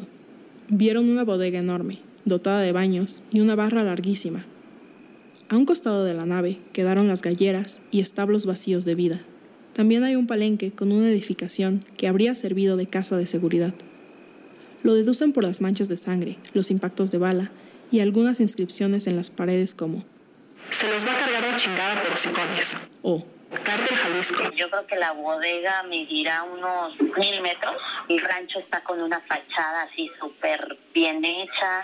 Además, a un lado están todas las galleras, o sea, donde se ve que guardaban a los gallos para el palenque. También hay una casa de seguridad donde incluso se ve donde se atrincheraban. Ahí, junto al palenque, estaban las fosas con casi una veintena de personas. Todo esto a 20 minutos de Celaya. Luego, encima de la desaparición y la muerte, el trato inhumano prosiguió con las autoridades. Una de las fosas quedó abierta y las autoridades sacaron los restos. No se sabe dónde están resguardados o qué hizo con ellos la Fiscalía del Estado. Yadira participó en un plantón para denunciar estas irregularidades. Mientras protestaban, la Fiscalía sacó un cuerpo enganchado de un pozo de agua. A los cuerpos los estuvieron enganchando, o sea, literal, con un gancho. Los agarraban y los colgaban con una garrucha, con una polea, amarrado y los jalaban con una camioneta. La respuesta que dio el fiscal, tal general Samarripa, pues cuando nosotros lo cuestionamos de que si eso era un trato digno que si esa exhumación había estado dentro del protocolo, o que sí, que no había otra manera de hacer el trabajo porque no cabía nadie en ese tubo, que para él no era un trato indigno y que por supuesto que estaba dentro de protocolos. La situación hace que Yadira compare las desapariciones con la pandemia por el COVID-19, algo con lo que se vive a diario. La búsqueda no puede parar. Los desaparecidos tienen que ser buscados con pandemia, sin pandemia, con dinero, sin dinero, con López Obrador, sin López Obrador, con el gobierno que sea, tienen que ser buscados. Las búsquedas de desaparecidos han continuado pese a la contingencia sanitaria, porque todavía hay muchos restos humanos enterrados. Pero el esfuerzo de las autoridades se ha centrado en parar las búsquedas y ocultar los datos, en lugar de brindarle respuestas a las familias. Oscar Elton, director de análisis de datos en Data Cívica, explica que hay poca certeza sobre los datos que genera el gobierno de Andrés Manuel López Obrador, ya que en los nuevos registros públicos ofrecen cada vez menos información o no están bien conformados. Creo que entre más tiempo pasa, más nos damos cuenta de que menos certeza tenemos con los datos que se están generando. Eh, lo que nosotros decimos es pues que en realidad, aunque publiquen o no publiquen los nombres, lo mínimo que tendrían que estar publicando es lo que ya se publicaba. Y lo que decidieron hacer fue dejar ese registro hasta donde lo había publicado el gobierno anterior y ahora publicar puros datos agregados, pero que no te dejan hacer cruces ni siquiera. En México es posible desaparecer hasta tres veces. La primera, cuando las personas son llevadas por la fuerza. La segunda, cuando los cuerpos quedan ocultos en las fosas del país. Y la tercera, cuando no hay seguridad de si existen o no en el registro del gobierno federal. Buscar en el desierto es una lucha contra reloj. En otras partes de México, los cuerpos pueden durar meses gracias a la humedad de la tierra. En zonas arenosas y rocosas, como en Sonora, el calor destruye el ADN de los huesos. Lo cansado no es lo de menos, pero el clima nos impide mucho, el calor nos impide mucho en buscar. La que habla es Cintia Maritza Gutiérrez Medina, líder del colectivo Guerreras Buscadoras de Sonora, fundado en 2018. En la zona de Guaymas, el calor se vuelve insoportable de abril a agosto, hasta 46 grados a la sombra. Las búsquedas inician a las 5 de la mañana y paran antes del mediodía para evitar un golpe de calor. De acuerdo con la Comisión Nacional de Búsqueda, tan solo entre 2018 y 2020 se hallaron los restos de 143 cuerpos en Sonora, es decir, en solo dos años hubo casi el doble de cuerpos que todos los que se encontraron en 10 años anteriores. Sonora es hoy la cuarta entidad con más cuerpos extraídos de fosas a nivel nacional. En Sonora, la gobernadora es Claudia Pavlovich Arellano, quien fue elegida con los colores del PRI. Ahí, según los colectivos, las autoridades no buscan.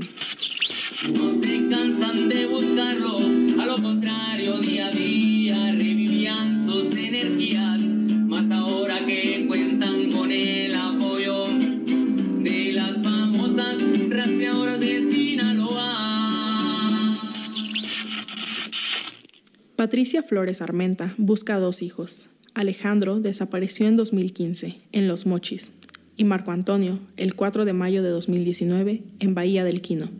Decidió salir a buscar a sus hijos y fundó el colectivo Madres Buscadoras de Sonora. Ellas son las que pagan todos los gastos de las búsquedas.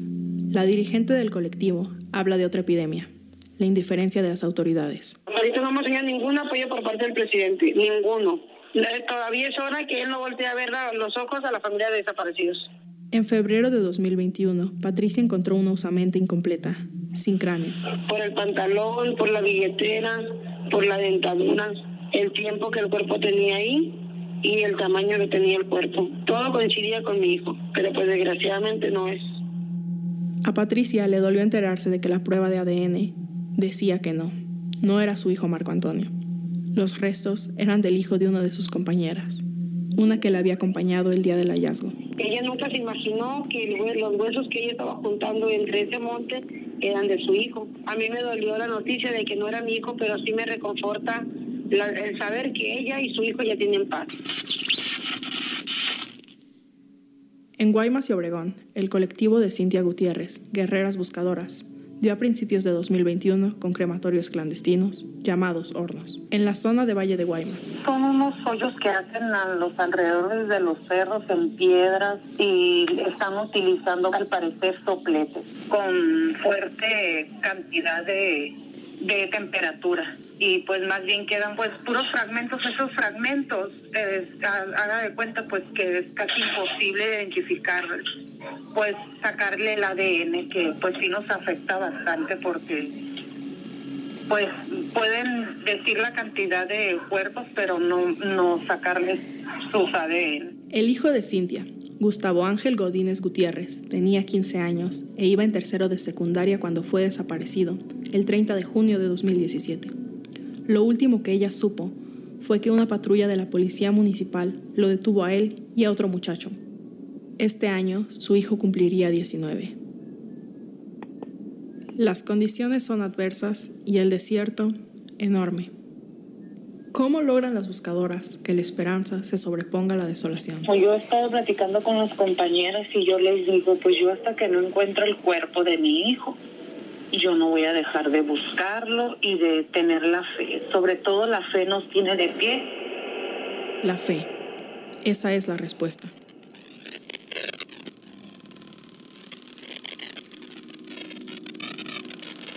Corriente alterno. Bien, pues incansable este trabajo de las buscadoras, este trabajo que nos presentas eh, con estas voces y estos testimonios de personas que han pasado por una situación terrible como es la de perder algún familiar, algún hijo, alguna hija.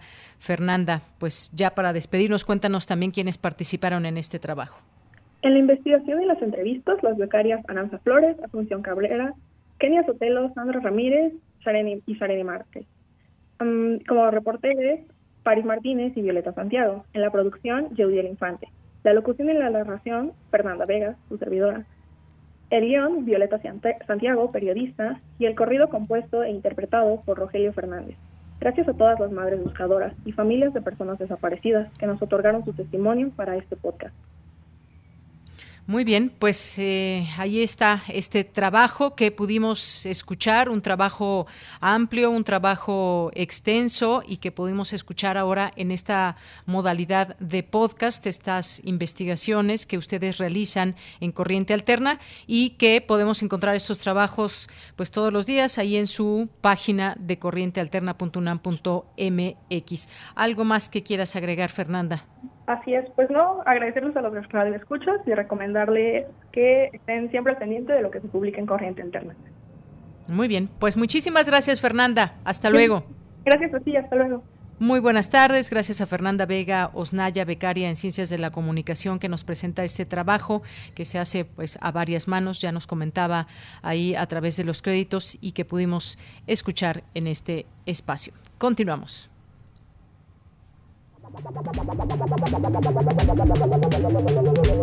El refractario, RU.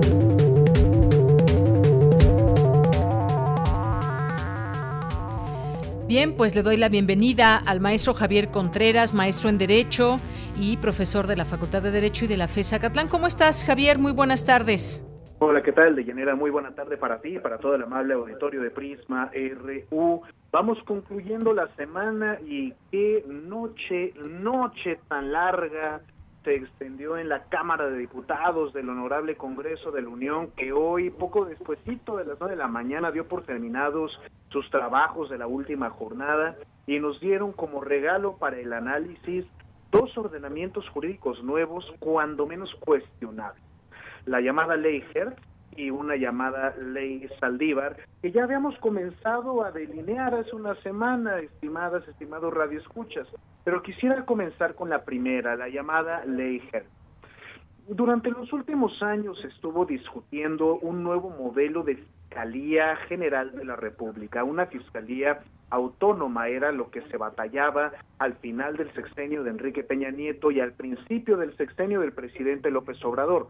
Recordarán tal vez que al principio del sexenio el ahora fiscal Gertz Manero se presentaba de la mano del presidente López Obrador como el encargado del despacho de la Procuraduría General de la República, institución que en su momento pues desapareció para que surgiera la Fiscalía General de la República, un órgano constitucional autónomo encargado de la persecución de los delitos, de la procuración de justicia. Pues bien, durante las últimas semanas se tuvo una amplia discusión promovida justamente por el fiscal Hertz Manero, mencionando que la fiscalía requería un rediseño institucional, un rediseño institucional que le devolviera facultades plenas a ese fiscal y que reforzara no propiamente su autonomía en términos de los poderes públicos, sino su capacidad de decisión sin cuestionamientos y sin rendición de cuentas. Valdría la pena mencionar que el fiscal Hertz, en dos años de gestión que lleva al frente de esa fiscalía, no se ha presentado ni ante la Cámara de Diputados ni ante el Senado de la República para rendir cuentas. Y esto es cuando menos alarmante, más en un Estado mexicano que tiene estas grandes problemáticas de seguridad pública. Pero vayamos a los hechos. Una de las grandes problemáticas que refiere esta última reforma, la llamada ley Hertz, para poder modificar la Fiscalía General es que en el discurso oficial de la mayoría parlamentaria se menciona que se le dota de mayor autonomía a la Fiscalía, cosa que me parece cuando menos errático. Me parece que más bien se restaura el viejo modelo de la Procuraduría General, puesto que elimina en buena medida derechos a las víctimas, no permite la participación directa de las mismas en la construcción de las carpetas de investigación y también genera problemáticas en la cooperación internacional para poder llevar a cabo investigaciones conjuntas. Como lo fue, si ustedes recordarán, el caso del grupo interdisciplinario de expertos independientes, cuando el caso Ayotzinap se le da también al fiscal la cualidad, la calidad de poder nombrar a los demás fiscales que vayan a integrar esta fiscalía, quitando la posibilidad de un servicio profesional de carrera para esa fiscalía tan necesario que es en términos de capacitación y aumentando la opacidad en las operaciones de procuración de justicia. Hay que decirlo claro, esta reforma, cuando menos, es cuestionable.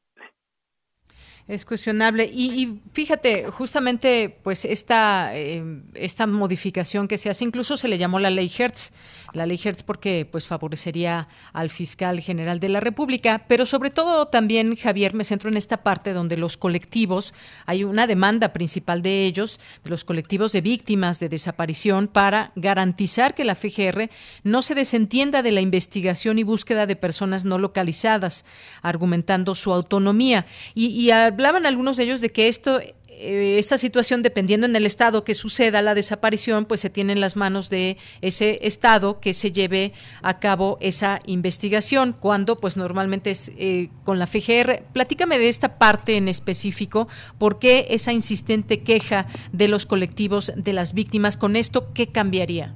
Claro que sí, dañaría justamente esta última reforma debilita abiertamente la responsabilidad de la Fiscalía en lo que conocemos hoy en día como el Sistema Nacional de Búsqueda, así como algunos otros mecanismos protectores de derechos humanos como la Comisión Ejecutiva de Atención a Víctimas y compañía. Este entramado un poco más eh, grueso en el Estado mexicano para procurar todo lo relativo a crimen organizado, desapariciones forzadas, tortura, ejecución extrajudicial, problemas, hay que decirlo abiertamente, cotidianos en el ejercicio de procuración de justicia de nuestro país, pues bueno, esta nueva ley eh, en, en defensa supuestamente de la soberanía de esta fiscalía, pues le permite al fiscal poder eh, dispensarse o desechar la participación de la fiscalía en este tipo de procedimientos de búsqueda del sistema nacional. Esto es alarmante, puesto que al final del día el Sistema Nacional de Búsqueda lo que puede hacer es ello, buscar, localizar, pero al final del día la acción penal debe ser ejercida en conjunto por las víctimas y claro, la Fiscalía General por medio de sus agencias, por medio de sus ministerios públicos, de sus fiscales, para poder dar auténtica justicia, procuración de justicia a las y los deudos en su caso, o simple y llanamente a las víctimas de estas atrocidades. Por ello es que esto no solamente es un reclamo legítimo y constante de los colectivos de víctimas, sino que se trata probablemente de lo más alarmante de esta ley. Bien, pues ahí está esta, eh, este punto de vista también, este análisis. Y luego pasamos al caso de, eh, de lo que también sucedió en la aprobación del Congreso de pues eh, esta ampliación del periodo del presidente de la Suprema Corte de Justicia de la Nación, el ministro Arturo Saldívar, que pues también ya emitió un comunicado. Se hablaba de que pues se necesitaba también conocer su postura, saber qué opinaba eh, eh, Arturo Saldívar. Ya lo hizo. ¿Qué te parece pues en el marco de lo que se ha aprobado? Pues mi querida de Yanira, yo quisiera empezar con lo siguiente. Repito la frase con la que abrí esta intervención. Qué noche tan larga la que ocurrió ayer en el Congreso de la Noche que con el sol arriba no termina.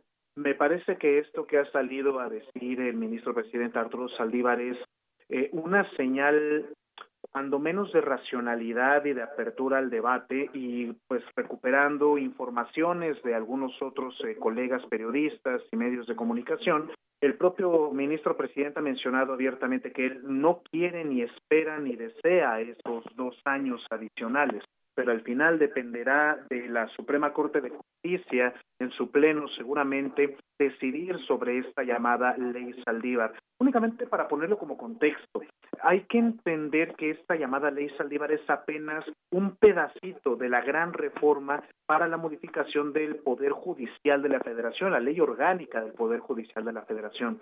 Aquí invitaría a las y los radioescuchas, sobre todo los interesados y las interesadas en el fenómeno jurídico y político, que no solamente nos quedemos con el tema del presidente de la Suprema Corte. Es importantísimo, definitivamente. Es una afrenta al orden constitucional, me parece que también lo es. Pero no solamente se trata de la llamada ley Saldívar, sino que hay que revisar también todo lo que inaugura la undécima época del Poder Judicial, entre ello el sistema de precedentes.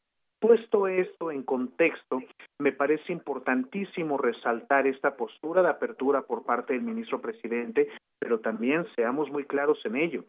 Creo que el cuerpo legislativo, los cuerpos legislativos que han aprobado esta reforma deben estar muy conscientes que jurídicamente no traen nada y que esto muy fácilmente puede ser declarado inconstitucional en el pleno de esa Suprema Corte. Dependerá eh, posiblemente de la propia Comisión Nacional de Derechos Humanos y en su caso también de al menos una tercera parte de las fracciones parlamentarias de oposición en cualquiera de las dos cámaras para impulsar una acción de inconstitucionalidad en contra de esto que recién fue aprobado. Pero no nos aceleremos porque primero tiene que ser publicado por parte del Ejecutivo Federal en el Diario Oficial de la Federación y entonces podrán proceder las impugnaciones correspondientes. Bien, Javier. Y pues justamente te hacía esa pregunta porque pues en este comunicado que bien vale la pena leer de parte del ministro Arturo Saldívar, en una de, de los párrafos dice, es cierto que de último momento se incluyó un artículo transitorio con el que se amplía por dos años la duración del curso administrativo de la presidencia de la Suprema Corte de Justicia de la Nación, más no se extiende el plazo de encargo como ministro de la Corte. Me parece muy importante este pequeño párrafo porque es, nos permite entender que por una parte pues dice que es un, eh, la duración eh, del curso administrativo de la presidencia de la Suprema Corte por dos años y que no se extiende el plazo. Entonces, como que es un poco, no sé si entre confuso, no, no logro entender el término legal que, que se usa en este caso.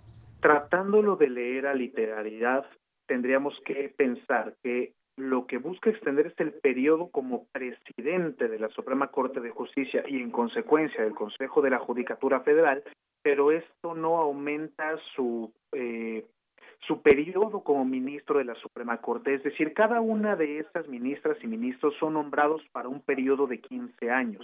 Lo que se entendería tal vez en una interpretación exegética de este pequeño párrafo es que puede que sí se extienda su periodo como ministro presidente, pero no por ello se extenderá dos años adicionales su mandato como ministro de la Suprema Corte de Justicia, toda vez que se trata igualmente de un poder, de un órgano colegiado. Es lo que podría interpretar en este primer momento y no obstante pensar que es abiertamente inconstitucional esto porque se trata de un transitorio en una ley secundaria, en este caso una ley orgánica, y que bajo ninguna circunstancia puede estar por encima de un artículo de lleno en la constitución política de los Estados Unidos mexicanos. Son tiempos muy difíciles para en el aula enseñar derecho constitucional. Bien, pues Javier, por último, también está este tema de la cumbre del cambio climático, esta participación que tuvo el día de ayer el presidente de México, Andrés Manuel López Obrador. Eh, ¿Cómo viste esta participación? ¿Fue un tanto, digamos, atrevida, ambiciosa?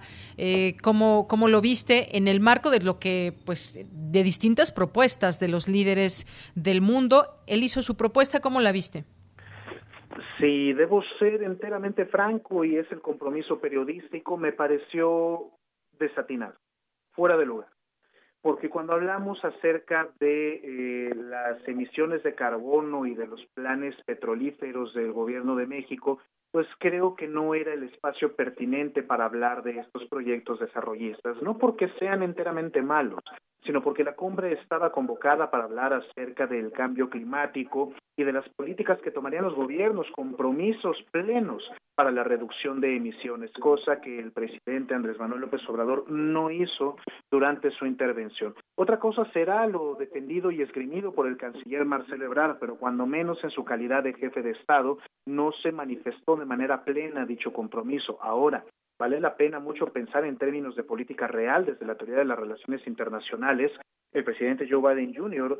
no estuvo presente durante la intervención del presidente López Obrador en esta cumbre lo podríamos tomar como un mensaje, tal vez no quisiera que nos fuéramos a casar con teoría de la conspiración, eso sería por demás tonto, pero es importante considerar que no estuvo presente el mandatario de los Estados Unidos. Y ahora bien, recordemos a esta otra nueva celebridad de Gille Bastida, que algunos eh, malamente creo yo, le están llamando Greta Thunberg mexicana, creo que hay que llamarla por su nombre, Gille Bastida.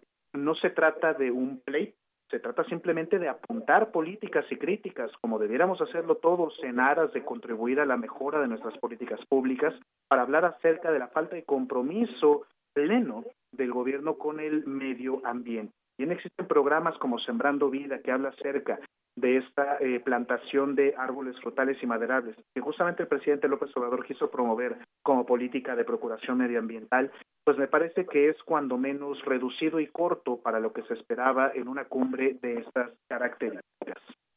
Muy bien, pues Javier, muchísimas gracias, gracias como siempre por estas, estos análisis de los temas que han sido noticia a lo largo de la semana, una noche muy larga. Muchas gracias, Javier. Muchísimas gracias, Deyanire, para todo nuestro amable auditorio. Cuídense mucho, que tengan un excelente fin de semana. Igualmente para ti, gracias, Javier. Y bueno, pues nos vamos ahora a Melomanía RU con Dulce Wet. Melomanía RU.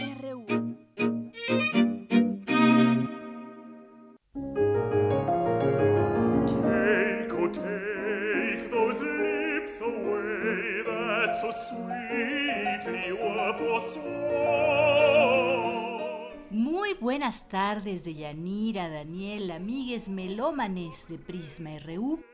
Hoy tendremos cinco pretextos para escuchar distintas músicas, dos efemérides, la celebración internacional del libro y dos invitaciones.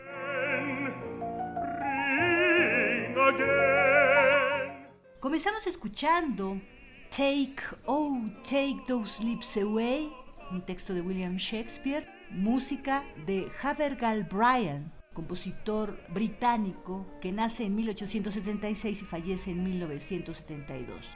Brian Rainer Cook, barítono, Peter Lawson, piano. Esto es un CD del 2005 inglés del sello Toccata.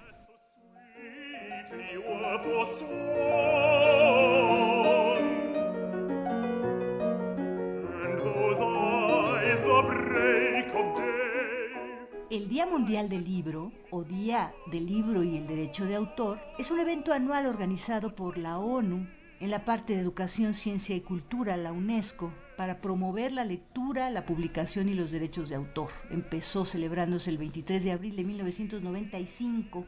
¿Por qué se reconoce este día, el 23 de abril? Porque en 1616 fallecieron Cervantes, Shakespeare y el Inca Garcilaso de la Vega justa coincidencia para la conmemoración de esta fecha.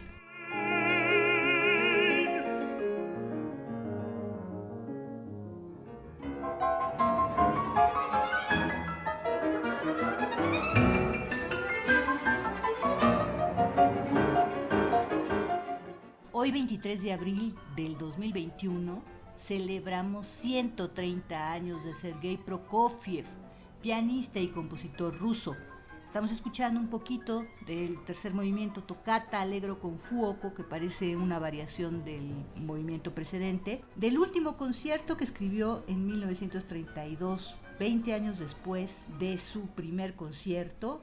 Y hay que decir, el tercer concierto, que es el que más se escucha, lo escribió hace 100 años. Es Gabriel Taquino en el piano, la orquesta de radio de Luxemburgo y Louis de Froment.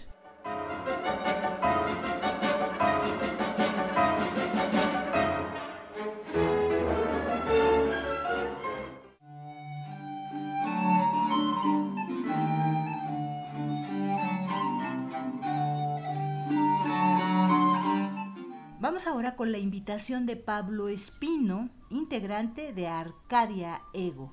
Ellos van a interpretar música barroca latinoamericana mañana sábado en la Blas Galindo del Senart a las 7 de la noche, 19 horas. La localidad cuesta 120 pesos y tenemos dos pases dobles, por eso estamos escuchando a Jácara Jacarilla de Juan Gutiérrez de Padilla con la Fontegara.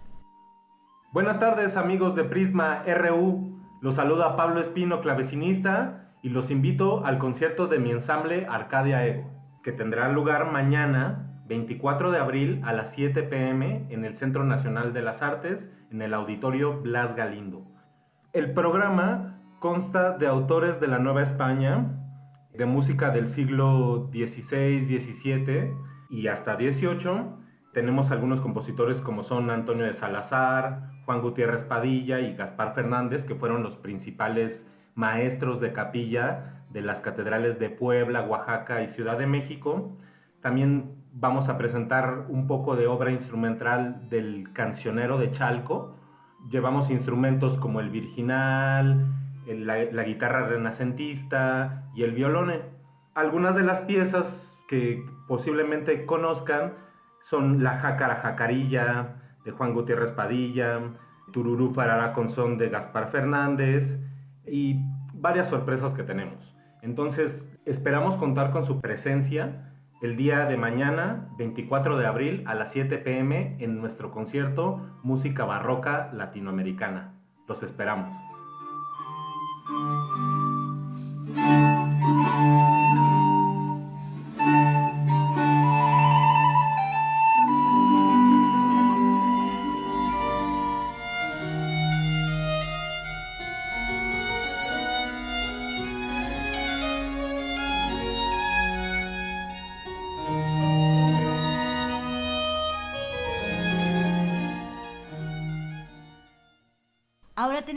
De Juan Luis Matus, violinista y director del ensamble Antigua Música.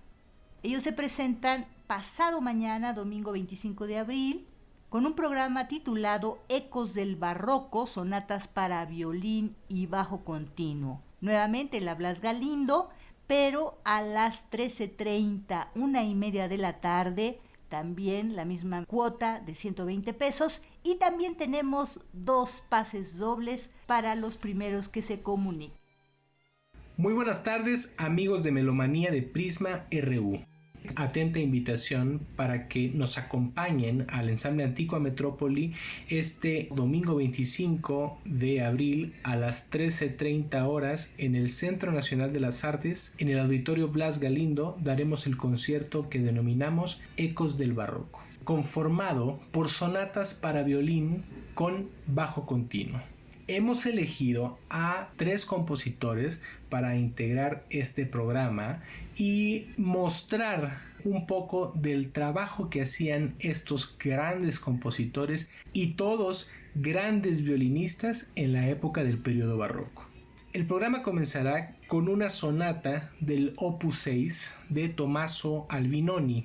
Vamos a hacer también de Johann Heinrich Schmelzer una de las sonatas para violín y bajo continuo y vamos a hacer dos sonatas del opus 5 de Arcangelo Corelli.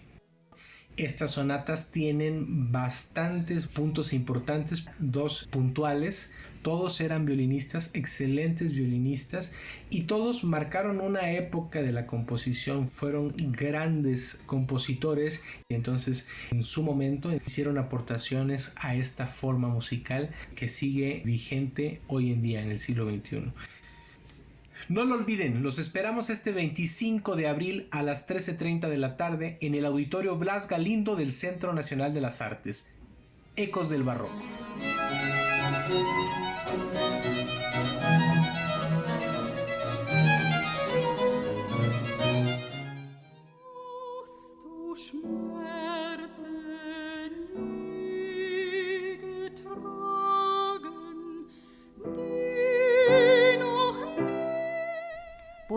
Recordaremos que el próximo martes 27 de abril del 2021 se cumplen 150 años sin Sigmund Thalberg, pianista y compositor austriaco de origen suizo y verdaderamente uno de los más virtuosos y distinguidos del siglo XIX.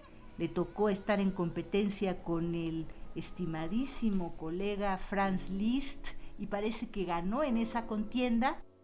Él tenía una innovación muy particular que todo el mundo decía que tocaba a tres manos, porque la melodía la tocaba con los pulgares y los adornos y otras variaciones con el resto de los dedos. De él estamos escuchando una de sus canciones, Dolor Secreto, con texto de Johann Nepomuk Volk. ¿Alguna vez has sufrido dolor que nunca se quejó a tu boca? Oh, solo entonces sabes cómo el dolor roe el corazón y no puedes ni imaginarte su dolor hasta que se rompe el corazón. Estamos escuchando a la mezzo-soprano Manja Raska y en el piano Stefan Burkhardt. Es música del álbum Songs and Chamber Music, editado en Austria. Es una edición jubilé por el sello Gema en el 2012.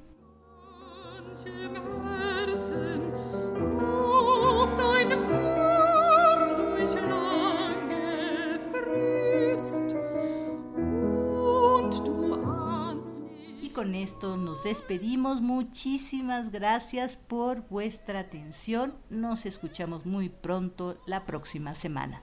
Hasta entonces.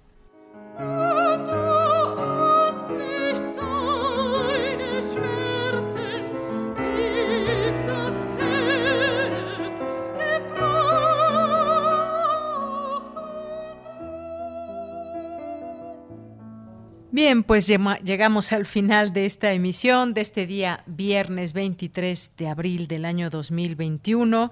Pues que tengan un gran fin de semana. Ya saben que aquí los esperamos con mucha información de lunes a viernes de 1 a 3 de la tarde. Y pues eh, el mensaje, seguirse cuidando, por favor. Disfruten de algunos eventos que aquí les proponemos, que pues la mayoría son virtuales y algunos otros pues con todos los cuidados para que juntos generemos lo mejor y pues eh, generen paz a su alrededor, hagamos de este mundo algo mejor desde nuestro entorno. Gracias a todo el equipo, ya son las 3 de la tarde, nos tenemos que ir. Gracias a Manuel Silva ya en los controles técnicos, a Daniel Olivares en la producción, Denis Licea en la asistencia y aquí en los micrófonos se despide de Yanira Morán. Gracias, que tenga buena tarde y buen provecho. Hasta el lunes.